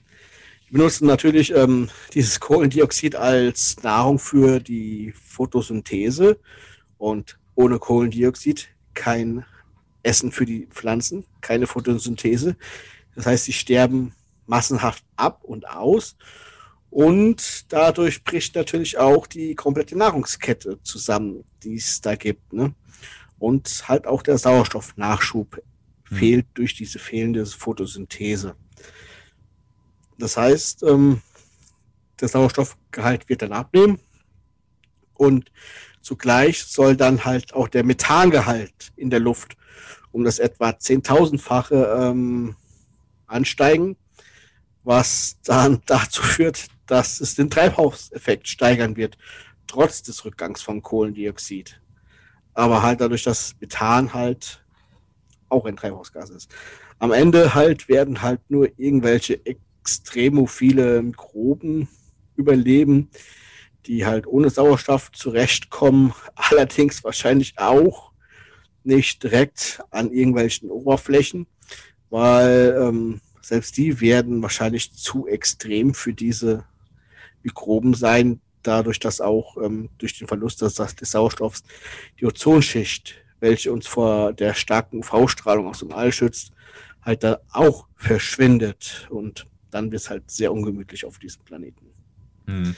Da habe ich jetzt äh, kurz, wenn ich da auch gerade mal zwischengrätschen ja, darf, jetzt auch noch was Interessantes gelesen von der wegen, wie ja irgendwie so alle drei Jahre kommt das ja so als Thema, die äh, Polumkehr. Ja, genau. Und zwar da könnte es ja wohl angeblich dann auch passieren, wenn die, äh, der, der Pol sich tauscht oder dreht oder wie auch immer man das jetzt nennt, wechselt. Ja. Ähm, dass dadurch ja im Prinzip das natürliche Magnetschutzschild der Erde ja erstmal irgendwie flöten geht oder ab, sich ja. abschwächt. Und das ist wohl auch so ein Prozess, der, also das passiert nicht von heute auf morgen, da drückt keiner auf den Knopf und dann macht das Bing, ja, sondern es dauert anscheinend auch mehrere hundert oder tausend Jahre. Und ähm, da ist das dann wohl so, wenn dieses Magnetfeld dann auch erstmal irgendwie geschwächt ist durch diese Polumkehr, dass einem da hier im Prinzip auch schon die Atmosphäre weggeblasen werden könnte, dass dann halt viel mehr ins ja, äh, All austreten könnte. Könnte ich mir gut vorstellen, wenn dann so ein, so ein, so ein Masseauswurf der Sonne Richtung Erde geschieht und du hast kein schützendes Magnetfeld. Ja. Das brennt dir die Haare vom Kopf. Naja, gut, in Zeiten, wo die Friseure zu haben, ganz praktisch. ja. Ja, aber, aber ich sag mal, rein von der Sache, dann, ja. ähm, wenn man sich mit solchen, solchen Themen mal beschäftigt, dann merkt man erstmal, wie fragil das ganze System Erde eigentlich ist, auf dem wir hier leben und wie ja. unverantwortlich wir eigentlich mit dem Ganzen hier umgehen. Richtig. Also überlegt euch jeden Atemzug. Wir haben nicht mehr viel Zeit. Naja. Eine Milliarde Jahre sind sehr schnell rum. ja, aber naja. eine, Milliarde Jahre ähm, hört sich eine Ewigkeit an, aber ich glaube, kosmisch gesehen ist das auch nur hm, Pillepalle. Das ist nicht wirklich viel. Das ist ein ja. äh, fast ein, ein, ein, ein Vierzehntel von der Zeit, die, die äh, das All alt ist. Ja, richtig. In etwa. So. 13,8 Milliarden Jahre oder so ungefähr, ne? Ist zumindest das, was wir bis jetzt so messen können. Ich meine, der Mensch hat ja auch die Chance, sich innerhalb dieser eine Milliarden Jahre ähm, körperlich, geistig, technologisch weiterzuentwickeln und eventuell auch die Erde zu verlassen. Tja, das ist ja meine Oder ähm, ein, ein, ein Schutzschild zu entwickeln, ein planetaren Schild. Ja alles im Rahmen des Möglichen, ne? Das ist ja der springende Punkt, ja, dass ich, ich äh, habe jetzt ganz oft auch hier, wo das mit SpaceX war oder mit den, mit den Rovern, was da auf dem Mars landet und so weiter. Man hört ja voll oft die Kritiker. Ja, die kommen dann an und äh, ja, aber so viel Geld gibt das doch für andere Sachen aus. Ja. Und ich denke mir dann so, nein, wir müssen das machen. Wir, wir müssen auf den scheiß Mars, auf ja. den Kackmond. Wir müssen das machen. Wir müssen die Erde von oben sehen. Ja, wir müssen machen? verstehen, wie das alles um uns drum äh, drumherum ja. funktioniert. Ja, ähm, wir müssen verstehen, vielleicht warum der Mars sein Wasser verloren hat. Vielleicht lernen wir daraus. Ja, der Mensch hat schon immer geforscht. Ja. Äh, wenn dann fragen kommen, ja, warum machen wir das denn überhaupt? Was haben wir denn davon? Ja, warum ist Christoph Kolumbus in die neue Welt gesegelt? Ja, ja. weil der Mensch schon immer geforscht hat. Es wir sind halt Forscher, so. wir haben, wir haben Forscherdrang, ja? ja. Wir wollen Neues entdecken. Auf der Erde kennen wir mittlerweile ja. ziemlich alles, ja. Und ähm, das gehört, oder was heißt gehört zu uns, das, das liegt einfach in unserer Natur. Ja, wir sind ein, ein Wesen, das wirklich Neugierde, neugierig ist und wir wissen, Neugierde ist ein Zeichen von Intelligenz. Ja, und der Mensch ist ja, also einige von uns, nicht alle, sind ja. intelligente Wesen und ähm, dementsprechend neugierig und wir wollen halt neue Dinge kennenlernen. Richtig. Und äh, ich meine, klar, man sieht auf den Marsbildern jetzt vielleicht da Steine rumliegen. Denkt man sich im ersten Moment so, Gott, ist das langweilig. Wow, da steht ein Roboter, der so groß ist wie ein Kleinwagen, steht in irgendeiner Wüste rum, wo Steine sind. toll, super spannend. Wenn aber der Roboter, der so groß ist wie ein Kleinwagen, in der Wüste da rumfährt und da Steine anbohrt und dann feststellt, oh, da hat's mal Leben gegeben, ja, Ja. und das Leben ist aus welchen Gründen noch immer verloren gegangen, verschwunden, äh, ausgestorben, wie auch immer. Ja, daraus können wir Rückschlüsse ziehen auf das, was uns hier vielleicht noch erwartet. Ja, eben. Und du musst Ja. ja, auch die, die geistige Entwicklung des Menschen honorieren, das Ding überhaupt erstmal hinzuschaffen. Ja, ja. Vor allem bei der Verzögerung der ähm, Signale. Du gibst ein Mhm. Kommando ein und das, ähm, du Elf weißt nicht, Minuten. ja, du weißt nicht, funktioniert das oder funktioniert es nicht? Habe ich gerade die Sonde den Tod geschickt oder was? Nein, das, das, ähm, ich vergleiche das immer äh, mit meinen Kindern. Den Effekt kennst du garantiert auch. Du sitzt da so im Esszimmer und rufst so, Essen ist fertig. Da passiert elf Minuten lang nix. Ja, Dann rufst du nochmal. Essen ist fertig. Wieder elf Minuten. Na, kennst du das? ja. Und dann, ja, wir kommen jetzt. Ja? Es ist Ja. in etwa, in etwa der gleiche Effekt. ja. eben. Ah, weißt dann auch nie, ob es funktioniert, wenn du Ja, hochrufst. das- das- Deswegen ist halt schon allein die Honorierung dieser, dieser geistigen Leistung, dieses Ingenieurwissens. Ja.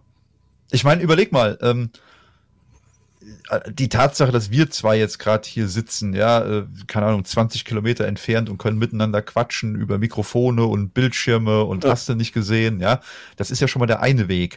Aber dass wir es schaffen, auf einen, ähm, oder ja, Bilder und Videos und jetzt sogar auch Ton, ja, das ist ja, Ja, hier ja. für unseren Podcast. Vielleicht können wir das Geräusch an dieser Stelle hier mal einspielen oder so. Ich weiß nicht, darf man das? Ist das urheberrechtlich geschützt? Ich habe keine Ahnung, wahrscheinlich schon. Ich glaube nicht, dass das so.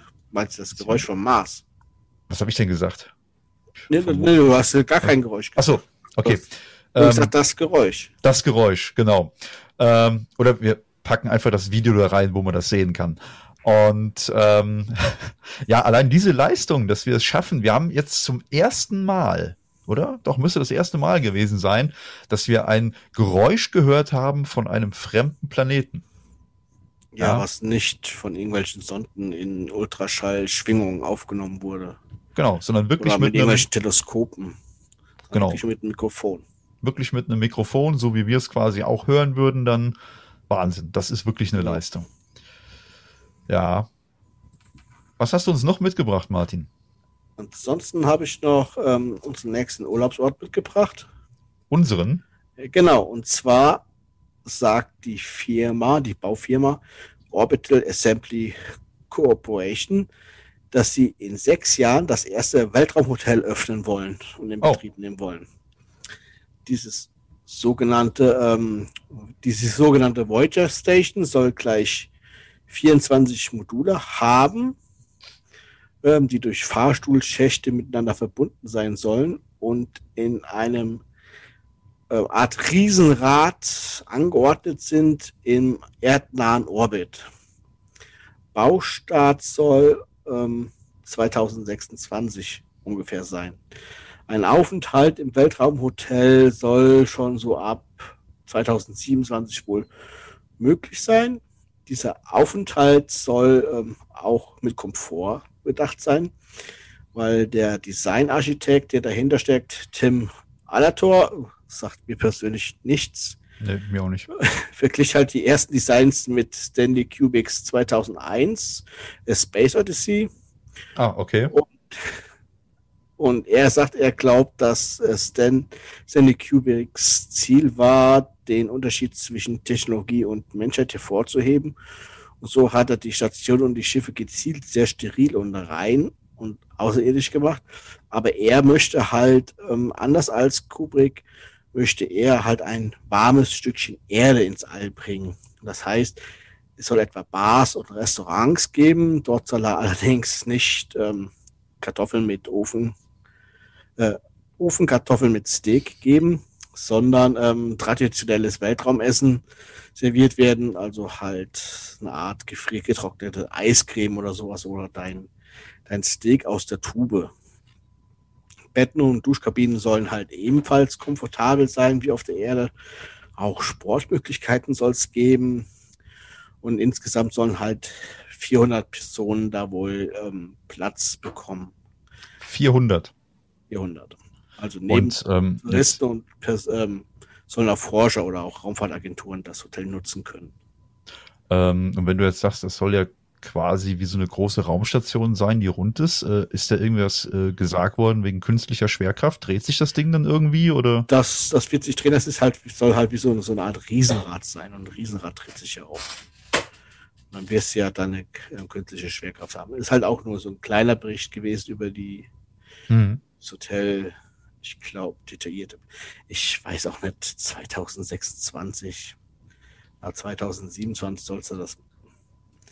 Ich weiß nicht, ob das vielleicht nur ein Werbegag ist, weil auf dieser Illustration sind halt an diesen Buchten auch jeweils zwei, so eine Art Shuttles angebracht.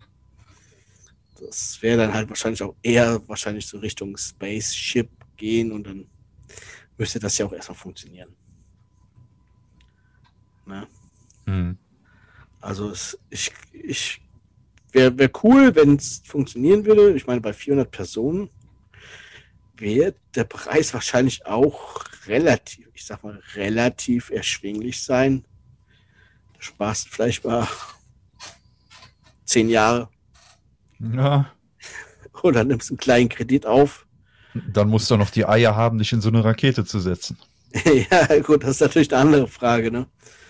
Ich, Aber ähm, nicht, ich, ob ich, ich, ich wüsste auch nicht, ob ich das geschenkt haben möchte. Weißt du, wie ich meine? also ich würde es auf jeden Fall tun, doch. Also ich bin schon in einem, in einem Rallye-Wagen mitgefahren. Ich will jetzt nicht sagen, das hat Überwindung gekostet. Ich fahre gerne Auto und so, aber in eine Rakete einsteigen, das ist schon, boah, Ja, doch, ich Ja. tun. Ich will den Ritt haben. Allein der Anblick. Und es müsste ja, Ja. nicht mal das Hotel sein, sondern einfach nur einmal hoch, vielleicht Mhm. eine Runde drehen und dann wieder landen von mir aus. Oder das war, das war das mit der Explosion, oder? wie? Was dann Nein. ungefähr 60 Sekunden, oder? Um auszusteigen. Nein, ich fliege ja, ich flieg ja mit der Dragon-Kapsel. Ah, okay, dann geht's. Ich komme mit. Die ist ja geprüft. Ja, also 400 Ah, Personen. Ich, ich weiß, es hat ja dementsprechend da auch Ausmaße. Wenn du überlegst, ISS, ne, wie viel sind da drauf? Sechs, sieben Astronauten?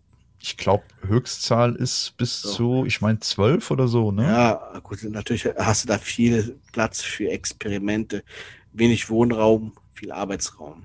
Das ist ja nicht so, wie man es von Star Trek kennt, schöne helle Ja. Räume und Computer Eben. und Sofas und Tische.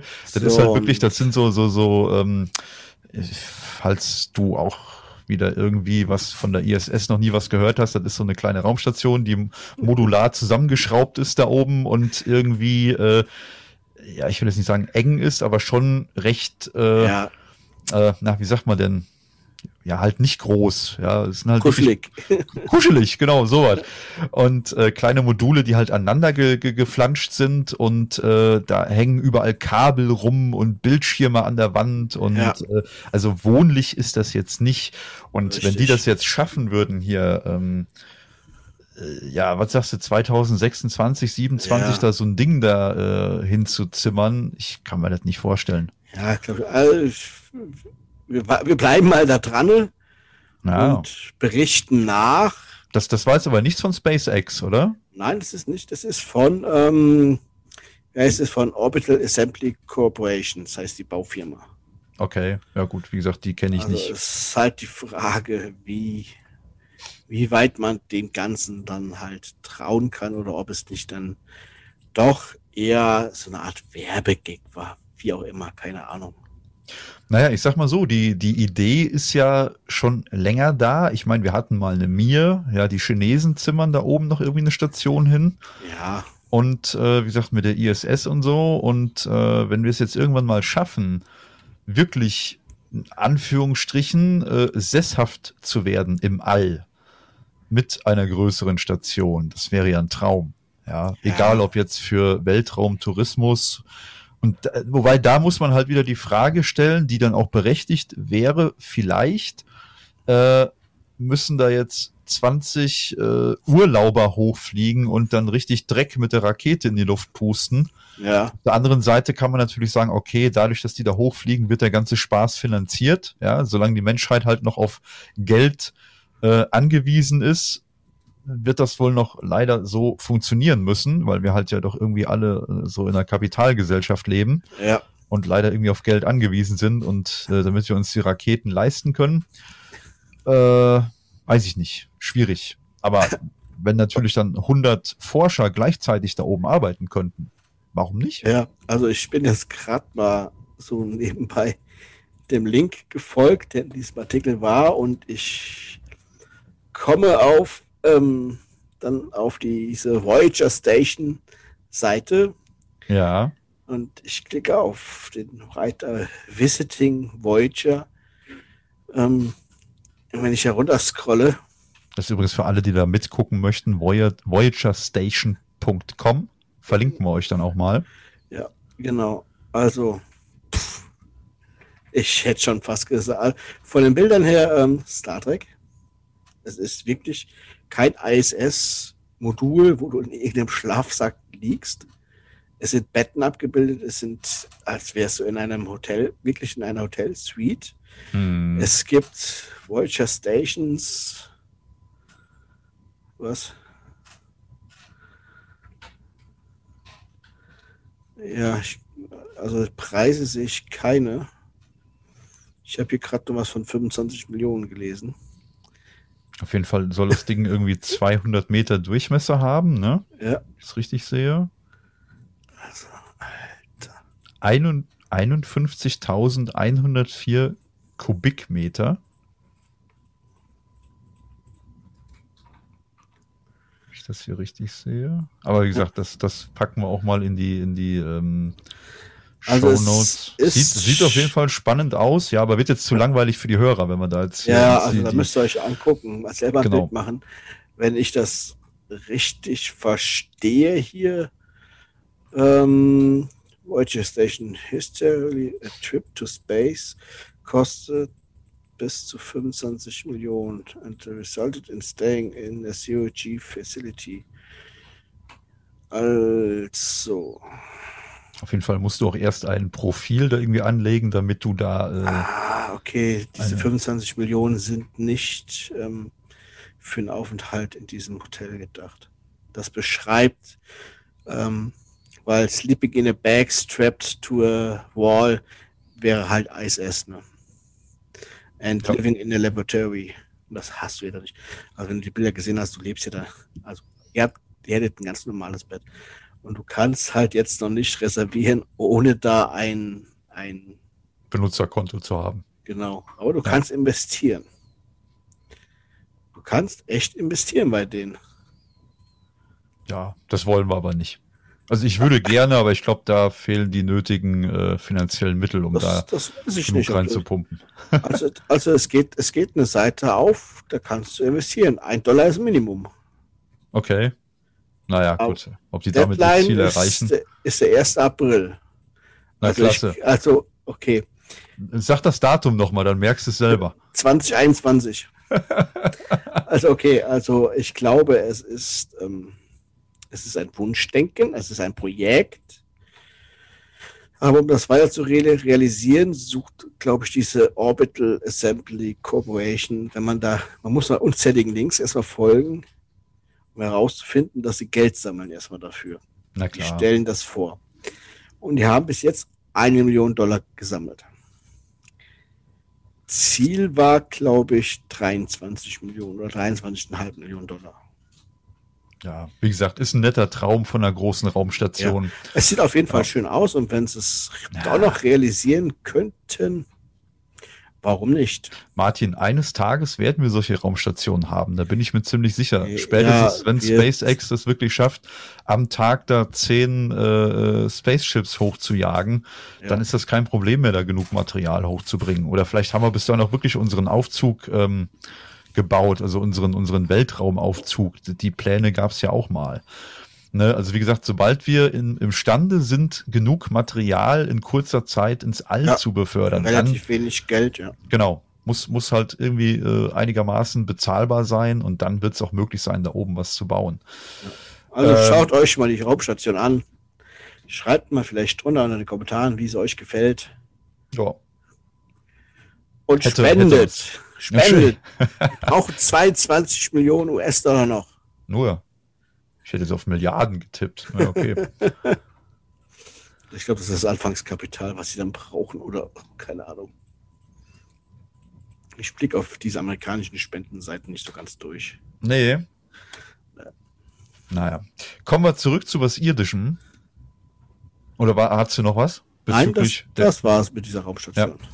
Und zwar, ähm, ich bin da noch über was gestolpert. Ich habe mir irgendwann mal von James Bond, James Bond-Filme kennst du auch? Jawohl. Ja. Ist Und zwar nichts für mich, aber ich kenne sie. Ja, ich mag jetzt auch nicht alle, aber so den einen oder anderen sehe ich mir halt immer mal wieder ganz gerne an. Und ähm, wir wissen ja alle, James Bond, ne, auf der einen Seite natürlich klar, Frauenschwarm und mit jeder mal hier, ne, alles klar. Ja. und hat eigentlich immer ähm, durch, ich glaube, der heißt auch Q, ne? Der ihn da mit Technik ausstattet. Ja. Und äh, der hat, ja, wie gesagt, halt immer die, die neueste Technik am Start. Ja, immer das neueste Telefon, das neueste Auto mit irgendwelchen Hightech-Features und äh, weiß der Kuckuck was. Und jetzt ist es wohl so, äh, durch halt unter anderem auch Corona und äh, die Tatsache, dass ja äh, Dreharbeiten aktuell nicht stattfinden konnten, mhm. ähm, ne, halt wegen Corona und der Pandemie-Geschichte äh, und so. Da ist es jetzt so, dass äh, die jetzt Teile von dem neuen James Bond-Film, der jetzt irgendwann kommen soll, äh, neu drehen wollen, mhm. um James Bond halt nicht mit alter Technik ah, dastehen ah, ja. zu lassen. Ne? Und zwar haben die jetzt anscheinend dann Szenen schon abgedreht gehabt, wo er halt dann mit dem Smartphone rumrennt, ich glaube von 2020. Und wenn der Film dann irgendwie 2021, ich glaube im Oktober oder wann soll der ins Kino kommen, mhm. da soll dann der, äh, der Filmstart sein. Und äh, da würde er halt damit veralteter Technik rumlaufen. Und das geht natürlich für James Bond mal so überhaupt gar nicht. Als ob das jemandem auffällt ja, weiß ich nicht. Ich sag mal so eingefleischte James Bond Fans, die die werden das wahrscheinlich schon merken oder oder wie wir halt so Technik Nerds. Ja. Denkst du auch so, ah, guck mal, ein iPhone 11 so, ah. ich glaube, ich habe nie ja. drauf geachtet, was sie für ein Telefon in der Hand haben. Nee. Nee. ja, das ist das ist halt ja, weiß ich nicht. Keine Ahnung. Also, ne, also ich, ich finde es auf jeden Fall spannend, dass die jetzt halt sagen, hier pass auf, ähm, der hatte, was, hat, was, was haben sie denn hier? Ein, ein ähm, Nokia äh, 8.3 mit 5G, ja. Okay. Das war vor dem geplanten Start des Films dann äh, als, als, als Bond-Telefon beworben mhm. worden. Ja, und das Gerät wurde allerdings dann schon 2020 äh, im März vorgestellt. Ja, ist also dann quasi schon anderthalb Jahre alt. So, yeah. kannst, kannst, du, kannst du James Bond einfach nicht antun. naja, das ist so, so lustiger kleiner Fun-Fact dann äh, zu dem ähm, Bond-Film, der dann irgendwie im Oktober, ich glaube, wenn ich sie richtig sehe, am 8. Oktober 2021 äh, äh, Weltpremiere haben soll. Ne? Ja. Da werden dann auf jeden Fall jetzt aktuell dann noch neue Szenen gedreht mit neuen Smartphones. Sind wir mal gespannt, welche es dann werden. ist auf jeden Fall witzig. Martin, was hast du noch für uns?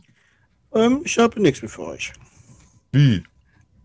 Du hast mich abgegrast mit meinen vorbereiteten Themen. Ach Mist. Habe ich, hab ich dich schon komplett ausgesaugt? Ja. ich würde sagen, wir sind heute ziemlich, ziemlich alllastig, ja. Ja. Deswegen schiebe ich gerade noch ein Thema dazwischen, was sehr irdisch ist und der eine oder andere von uns vielleicht auch ganz gerne macht. Und zwar lesen. Wie lesen. liest du lieber? Ja. Ja, das ist das mit, mit, mit, äh, da stehen Sachen geschrieben und Blättern und so. Hast du schon mal von gehört, oder? Ja, also. Ja. Ich glaube, deine Frau liest doch ganz gerne. Ja, die ist die Leserin in der, in der Familie. Siehste. So. Ich lese die Artikel höchstens auf dem Handy. Wie, wie liest die gerne? Liest die Bücher, also normale Bücher oder, oder E-Books? Äh, sowohl als auch, aber zieht doch schon richtige Bücher vor. Ah, okay. Warum, wenn ich fragen darf? Weißt du das? Hey, du. ich frage nach. Warum ziehst du richtige Bücher den E-Books vor? Möchtest du das mal gerade hier sagen? Sie ziert sich. Liebe Zuhörer, fordert sie mal auch was zu sagen. hey, hey, hey, hey. Warum ziehst du, dann beantworte mir die Frage so, warum ziehst du normale Bücher den E-Books vor? Was? Tue ich das? Jetzt lass mich hier nicht als Lügner dastehen. ja, das habe ich ja gesagt, aber ich habe gesagt, du ziehst normale Bücher den E-Books vor. Normale Bücher riechen besser. Sie riechen besser, habt ihr es gehört? Also mit dem Argument hätte ich jetzt nicht gerechnet. Okay. Die riechen nach Papier und nicht nach Plastik. Ah, okay. Also. Es liegt besser in der Hand und man hat ein besseres Gefühl dabei. Also generell auch eher so Haptik. Ja, so würde ich auch argumentieren. Ich lese auch ganz, ganz gerne ja, no normale Bücher halt, so mit Papier und so und äh, ja, schon. Ähm, nee, und zwar äh, gibt's aktuell den, den Hashtag Buch ist Buch. Buch ist Buch. Ja, und zwar sind da jetzt wohl mehr als äh, ja über 600 Leiterinnen und Leiter von äh, ja diversen Bibliotheken in Deutschland äh, losgegangen und haben einen offenen Brief an die Bundestagsabgeordneten äh, geschrieben. Und zwar fordern die da jetzt eine rechtliche Nachbesserung beim Verleih von E-Büchern, äh, E-Books, E- Ja. E-Büchern, oh okay. ja. also von E-Books. Und äh, ja, dabei wies halt der Deutsche Bibliotheksverband äh, darauf hin, ähm, halt auf ein, ein, ein Beispiel einer Bestsellerliste Mhm. äh, für, für Sachbücher. Äh, derzeit verweigerten die Verlage den Bibliotheken circa 70 Prozent der neu erscheinenden E-Books für die Ausleihe.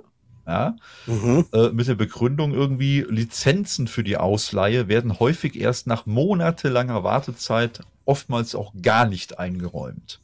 Okay. Ja, und das kann irgendwie nicht sein. Und äh, jetzt ist halt der, der Verbandsvorsitzende, das ist der Herr Dekwitz, der fordert halt jetzt ähm, beim aktuell vorliegenden Gesetzentwurf zur Änderung des Urheberrechtsgesetzes halt eine entsprechende gesetzliche Regelung aufzunehmen. Ja, Mhm. und äh, argumentiert mit solchen Dingen wie äh, der Entschuldigung der freie Zugang zu Wissen und Informationen unabhängig von Bezahlschranken sei ein Grundrecht, ja. Ja. Und äh, hier ist es dann wohl so, dass halt äh, seit Jahren äh, fehl, dass das fehlende Verleihrecht für E-Books im Urheberrecht halt äh, die ja Kultur- und Bildungsinfrastruktur aushöhlen würde Mhm. und äh, also speziell der, der öffentlichen Bibliotheken. Und jetzt ist halt die Forderung, dass halt ähm, beim sogenannten E-Lending, also Ausleihen von E-Books, die Bücher, also die die E-Books gleichgestellt werden mit normalen Büchern. Okay. Ja, und natürlich jetzt gerade auch ne, in Corona-Zeiten setzen halt die Bibliotheken halt äh, viel mehr auf die digitale Ausleihe. Ja. Ne? Und in Berlin zum Beispiel gibt es dafür einen kostenlosen Ausweis. okay. Ja. Äh, heißt halt, ob und wie Bibliotheken halt in der Pandemie geöffnet sind, ist in den Bundesländern natürlich unterschiedlich geregelt. Das heißt, äh, die können dann äh, ja, dies, diesen kostenlosen Aus- oder Bibliotheksausweis dann holen und können sich dann halt dementsprechend die Bücher dann ausleihen und ja, runterladen, wie auch immer. Ja. Funktioniert wahrscheinlich dann so ähnlich wie wenn du dir über Netflix von der Serie dann zwei, drei Episoden runterlädst, guckst die an Ja. und dann nach, äh, nach was eigentlich, nach 24 Stunden oder so sind die halt nicht mehr verfügbar. Bei einem Ja. Buch wird es wahrscheinlich länger sein, das hast du in der Regel nicht in 24 Stunden gelesen. Aber so irgendwie ist da die Forderung, dass halt E-Books äh, gleichgestellt werden halt mit normalen Büchern und finde ich eigentlich ehrlich gesagt eine gute Sache. Ja. Ne? Ähm, ja, Thema All. Da kann ich gerade auch noch was zu sagen. Mhm. Und zwar Starlink. Sagt ihr noch was? Ja. Starlink ist ja äh, unter anderem wieder eine Geschichte, die Elon Musk da mit ins Leben gerufen hat. Und zwar Starlink sind viele kleine Satelliten, die äh, von SpaceX ins All geschossen werden und quasi Internet über Satellit bringen. Und hier Mhm. finde ich es beeindruckend. Äh, innerhalb von drei Monaten haben sich jetzt schon äh, in einem Beta-Test ja schon zigtausende Nutzer angemeldet. Das heißt, Ja. also, ne, jetzt haben wir schon über über 10.000 Nutzer, die äh, da jetzt den den äh, ja, Beta-Test quasi machen und das Internet ausprobieren. und was ich hier ganz cool finde, ein anderer Kumpel von mir, der hat das jetzt auch gebucht hier in Deutschland. Ja, ich habe mal geguckt, was da die Kosten sind. Ja, 99 Euro kostet das. Ja. Ja, aber ich mein, bist, bist nicht so schnell wie ich jetzt. Natürlich, wenn du in einer abgelegenen Region lebst, wo du vielleicht noch nicht mal LTE hast fürs Handy, ja, ähm, okay, dann ist das natürlich ein Vorteil, auch wenn es teuer ist. Aber du hast dann halt schnelleres Internet. Aber Ja. generell ist es, glaube ich, für, ähm, für dich oder für mich eher nicht sinnvoll, dahin zu wechseln. nein. Es ist Äh, teurer und langsamer. Es wäre, wenn ich das richtig sehe, ähm, vom, vom Download, vom Downstream wäre es gleich schnell. Ich habe halt auch eine, eine 100 Mbit Leitung. Äh, der, der Upload, der liegt wohl nur bei 20 Mbit. So, dann bin ich hier bei 40. Ja, ist halt auch noch asymmetrisch, leider. Ja, Ja. 100, 100 wäre mir lieber. Äh, du hast sogar eine Tausender Leitung, ne, glaube ich. Ja, Ne? Und was hast du im, im Upload?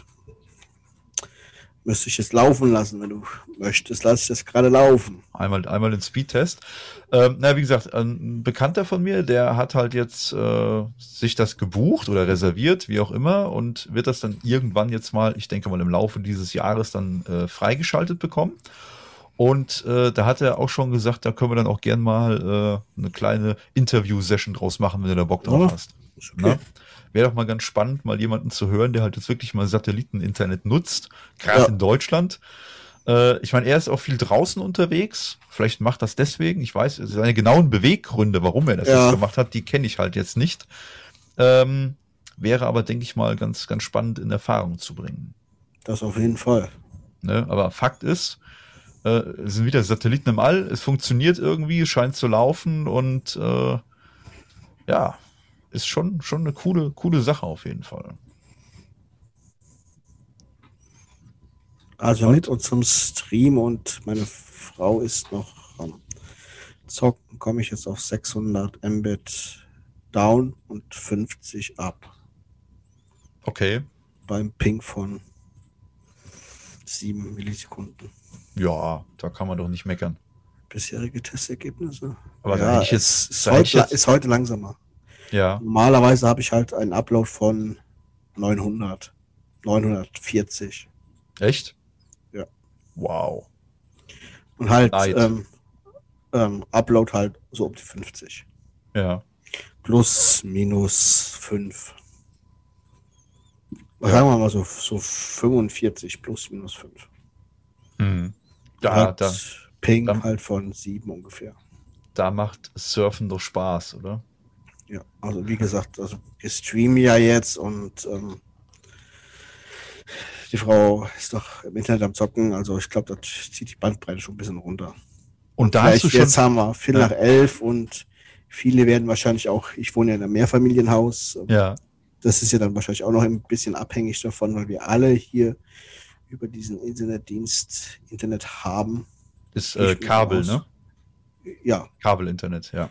Ja, Fernsehen, Internet halt. Ja, das ist dann im Prinzip genauso wie, als wenn du an einem Funkmast hängen würdest. Das heißt, je mehr dranhängen, umso langsamer wird's für alle, ja. Eben, und wann jetzt haben wir, wir Ja. haben jetzt Viertel nach elf, ähm, Netflix, Prime, Disney Plus etc., genau. das, ja. genau, das wird er jetzt Ja. wahrscheinlich auch umziehen. Ich gucke, die anderen Ergebnisse Pornhub. hatte ich so, so halb elf morgens oder so, wenn viele auf der Arbeit sind oder so. Hm. Aber wo du gerade sagst, deine Frau zockt im Internet, da hast du gerade schon eine schöne Brücke gebaut fürs nächste kleine Thema. Okay. Und zwar, da habe ich noch was äh, gefunden, das ist vielleicht für dich auch mal interessant. Ich habe es leider noch nicht geschafft zu spielen. Ich wollte es ausprobieren. Und zwar ist es auch so ein kleines Browser-Game. Okay. Äh, du bist ja auch so ein bisschen Star Ah, Trek-Nerd. ja, ja, ach so, ich hatte das, glaube ich, gesehen, was du da mal gepostet hattest. Ja, Das- und, und zwar der, der Kobayashi Maru-Test online. Ja, in schöner Pixel-Grafik. Ich will jetzt nicht sagen, dass das aussieht wie bei Minecraft oder so. Das ist eher so wie so ein, so ein Retro-Game, würde ich sagen. Ja, okay. Irgendwie so Ende 90er Jahre oder sowas, ja. Ja.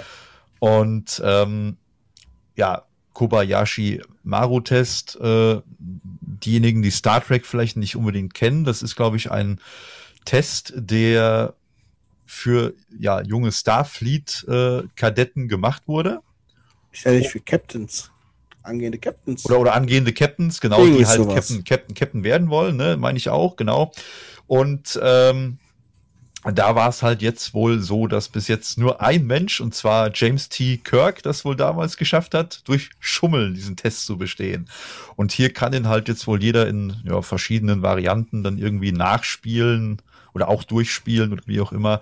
Und der soll eigentlich dafür da sein, ähm, zu lernen mit, ähm, na, sag doch mal schnell, ja, nicht mit Enttäuschung klarzukommen. Ja. Ne, du weißt, was ich meine. Ja, mit schwierigen Entscheidungen. Ja, sowas. Halt mit, mit Sachen, die schief gehen, klarzukommen. Ja, so Ja. irgendwie darauf, darauf äh, basiert dieser Test eigentlich. Okay. Und man kann es wohl gewinnen, aber es soll wohl wirklich sehr, sehr schwer sein. Das packen wir auf jeden Fall auch mal in die Show Notes. Finde ich mal für alle, die Star Trek mögen, ganz, ganz interessant. Habe gerade nachgeguckt, du brauchst einen Facebook-Account, Äh, für was jetzt genau? um diesen Test zu machen. Ach, hier für den, für den Kobayashi Maru Test. Ah, okay. Ja, Ja, gut, okay, ja. sonst kein Zugriff. Oh, schade. hm. Rein zufällig habe ich Facebook. Vielleicht mache ich es trotzdem. Mal schauen. ähm, tja, ansonsten themenmäßig äh, habe ich noch eine Sache gefunden, die vielleicht noch interessant ist. Eigentlich zwei Sachen, aber das andere hatte ich glaube ich schon mal erwähnt. Wir können mittlerweile Briefmarken tracken. Wusstest du das? Ja, hattest du, glaube ich, schon mal erwähnt. Das hatten wir erwähnt, ne? dass wir jetzt nicht nur Pakete tracken können, wir können jetzt auch Briefmarken, also Briefe tracken. Finde ich, Ja. finde ich eine ganz spannende Sache. Ist jetzt auch nicht mehr so neu. Das ist ja irgendwie schon seit Anfang des Jahres, Ende letzten Jahres. Ich weiß jetzt nicht genau, wann das rausgekommen ist. Auf jeden Fall gibt es ja solche, solche Briefmarken mit solchen ähm, sogenannten Matrix-Codes und Mhm. äh, die kann man halt anscheinend jetzt auch tracken. Ähm, ja, dann habe ich noch zwei Kleinigkeiten. Das eine ist ganz weit unten und das andere ist wieder ganz weit oben. okay, Was, was magst du denn zuerst hören? ganz weit unten.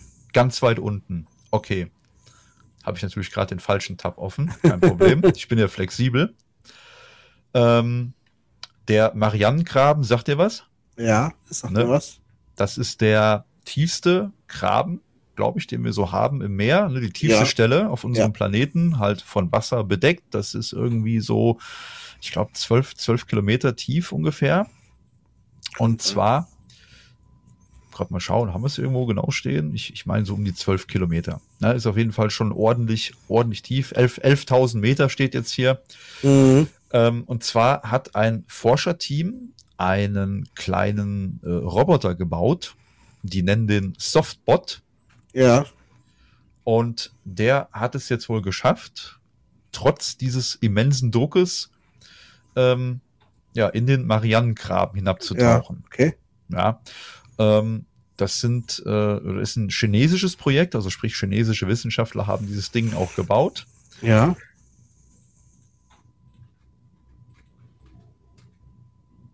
Ich dachte gerade, der Hund hätte gebellt. Entschuldigung, ich war gerade, irritiert. war, glaube ich, draußen, hat ein Hund gebellt. Egal. Weiter geht's. ähm, naja, jedenfalls ist das ein, ein, ein relativ kleines ja, Gerät, muss man das nennen. Und zwar, der hat einen Rumpf, der ist ungefähr nur 22 Zentimeter lang. Ja, ja okay. und besteht spannenderweise aus Silikon. Mhm. So, und dieser Softbot wird angetrieben, äh, angetrieben von künstlichen Muskeln. Das heißt, die kontrahieren und entspannen sich durch solche elektrischen Impulse Ja. und bewegen dann an den Seiten rechts und links solche, solche ja, künstlichen Flossen. Und die alleine haben auch wieder nur eine Spannweite von 28 Zentimeter. Mhm. Ne, ist also relativ überschaubar. Mit 22 mal 28 ist jetzt nicht wirklich groß. Und äh, ja, sieht optisch so ein bisschen aus wie so ein Rochen. Okay.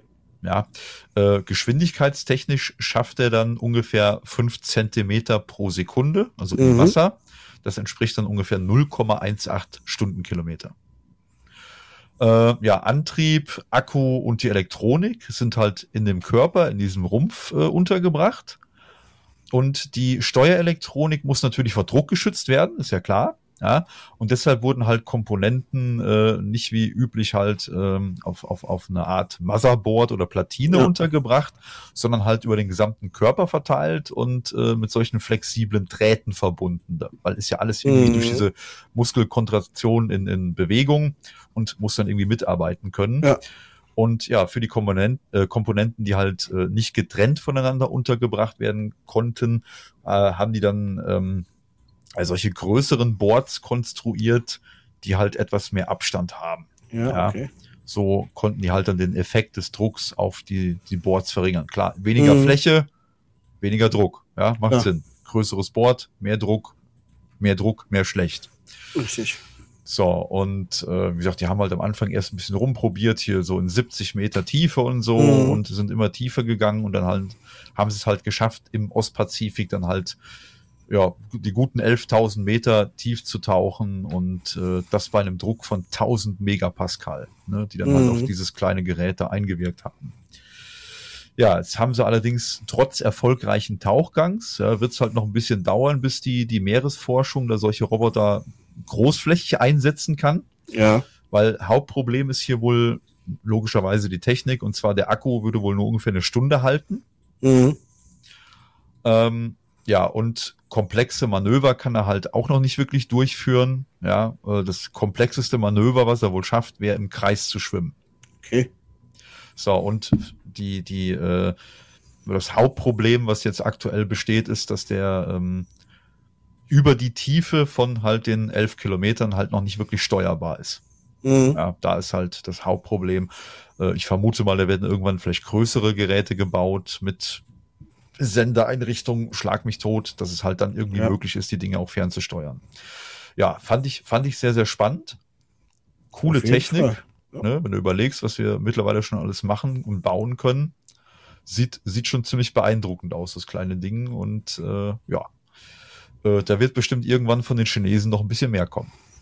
Auf jeden Fall. Gehe ich auch von aus. Ähm,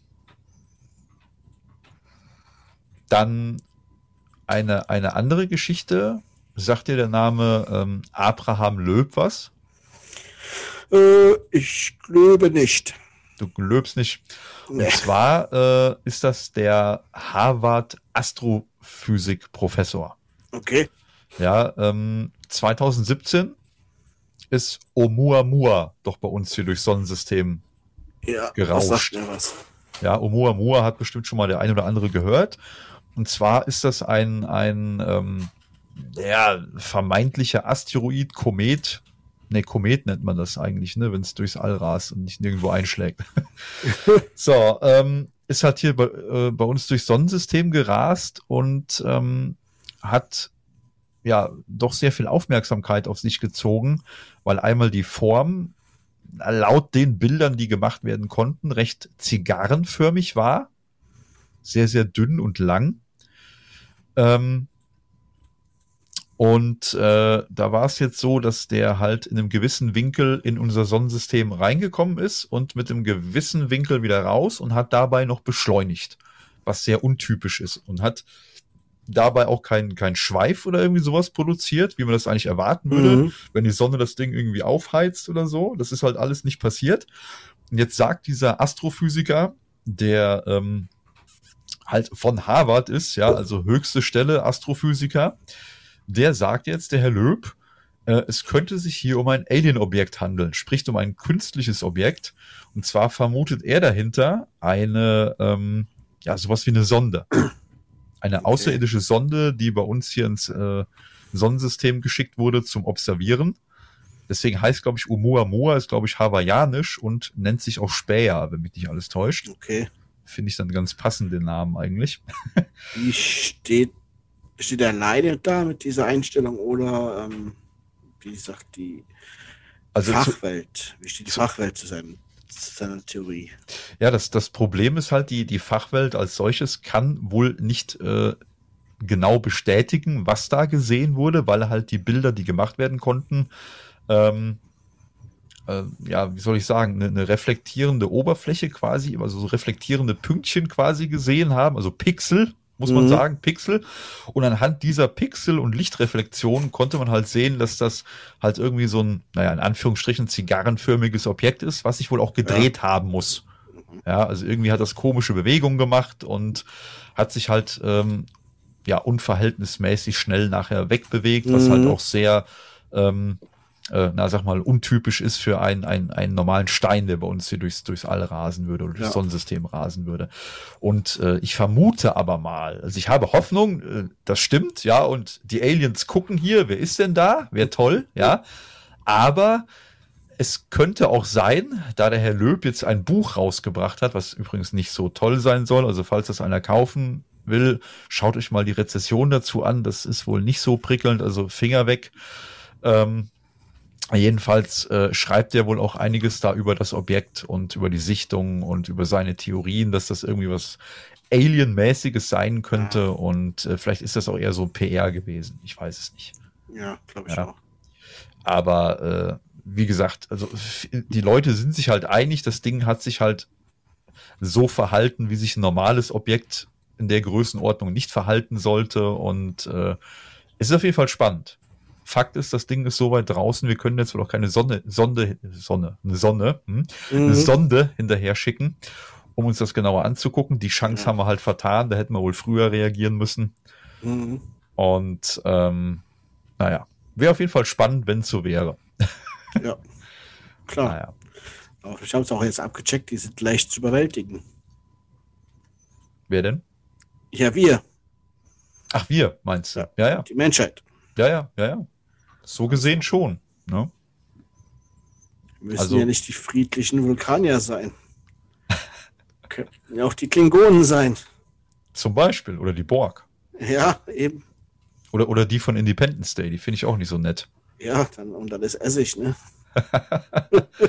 Ja, wenn man, wenn man sich überlegt, ne, wenn die Menschheit irgendwann mal loszieht, also wenn wir jetzt auf uns selber blicken und wir entwickeln uns vielleicht wirklich mal zu einer interplanetar interplanetaren Spezies oder vielleicht auch intersolaren Spezies, Mhm. inter interstellaren Spezies, wollte ich sagen, und reisen wirklich von dem einen Stern zum anderen Stern in andere äh, ja, Sonnensysteme. Mhm.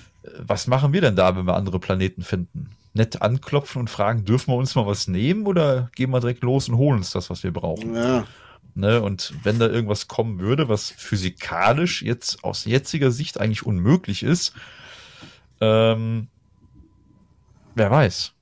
Ja, also schwierig, ganz schwieriges Ja. Thema. Das ist dann vielleicht auch mehr Wunschdenken und äh, aber vielleicht ist es ja irgendeiner Spezies schon gelungen, die da draußen vielleicht irgendwo existiert, äh, die Lichtgeschwindigkeit zu überwinden und die haben da Wege für gefunden, die, was weiß ich, die Raumzeit zu krümmen und keine Ahnung. Ja. Ja. da, da sind wir jetzt auch zu wenig Astrophysiker für, um da genau. The Theorien zu spinnen. Aber vielleicht irgendwann, ja, oder auch wir selber, vielleicht schaffen wir es eines Tages mal weiter rauszukommen wie zum Ja. Mars oder zur Venus oder so und können unsere kleinen pelzigen Hintern äh, mal irgendwo anders auf dem Planeten absetzen. Ja. Wäre doch, wär doch mal ganz nett. Jawohl. Ich denke, dann haben wir doch soweit alle Themen durch, oder? Ja, von meiner Seite auf jeden Fall ja. ja, haben wir doch wieder ein bisschen was gelernt über spannende neue Technologien. War heute natürlich irgendwie sehr weltraumlastig, aber da ist auch wirklich viel passiert in letzter Zeit. Ja, genau. Man darf halt nicht vergessen, Leute, ohne Spaß. Wir sind der Nachbarplanet von einem anderen Planeten, der aktuell nur von Robotern bewohnt wird. Ja, das darf, man nicht, Ja. darf man nicht vergessen. Wahnsinn. Ja, Skynet. ja, hör mir auf. Hör mir auf. Ja. Ja, wer weiß, wenn wir noch weiter überall KIs reinschrauben und wenn die wirklich mal KI werden und nicht nur so genannt werden, könnte die Sache ungemütlich werden. Die schicken jetzt schon Fake-Bilder zurück und rüsten den Mars gerade auf. Der Mars macht mobil. Stell dir das mal vor. Gibt auch diese, diese netten Bilder, wo du dann den Rover da stehen siehst Ja. mit seinen Kameras und im Hintergrund so Aliens, die dann Ja. Bilder von der, von der öden Marsoberfläche hochhalten. Ja. Ey, Curiosity, guck mal, die glauben schon immer, schon wieder, dass ich hier richtige Bilder schicke. Das wär's, ey. Hör Ja. mir auf. Ah, wär, wär cool. Also ich, ich fände das schön, wenn wir da irgendwas finden würden. Ja. Irgendwas. Auf jeden Fall. Wenn es Mikroben sind, die vor drei Milliarden Jahren ausgestorben sind, egal. Hauptsache, wir wissen, da hat mal was existiert und äh, das wird mich schon echt glücklich machen. Ja, mich auch. So. Episode 50, würde ich sagen, ist im Kasten. Kasten. Auf der Festplatte meinst du? Ja. Ist, ist, ja- die, und die Platte ist ja im Kasten. Okay. In so einem beleuchteten, komischen Kasten da unten, ja. Ja. Jawohl. Dann würde ich sagen, wir wünschen euch weiterhin eine gute Zeit. Hört beim nächsten Mal wieder rein. Und ich denke mal, wir werden, ähm, ich weiß nicht, ob jetzt im März noch oder im April eventuell den Steffen auch nochmal mit an Bord holen und Mhm. dann das Thema, ähm, na, ja, genau. Drittes Buch. Ah, ne, Auch- äh, ähm, ach, hier, ähm, Smart Home. Smart Home, verdammt. Smart Home. Wortfindungsstörung, ja. Ja. Und natürlich das dritte Buch, klar. Nein, Smart, Smart Home als Thema mal aufmachen, was so Ja. geht, was da so kommt und, und was schon so genutzt wird von uns allen. Ja, wird, denke ich mal, auch eine ganz spannende Folge und dann gucken wir einfach mal, wann wir wieder aufeinandertreffen. Und dann würde ich jetzt einfach mal sagen, vielen lieben Dank fürs Zuhören. Lasst uns gerne, auf welchen Plattformen ihr auch immer das hört, positive Bewertungen da. Ein Daumen nach oben wäre nett. Folgt uns gerne für weitere ähm, Episoden von uns. Und ja, bleibt auf jeden Fall gesund. Lasst euch impfen. Dann würde ich sagen, war das der Subraum Transmissionen. Podcast.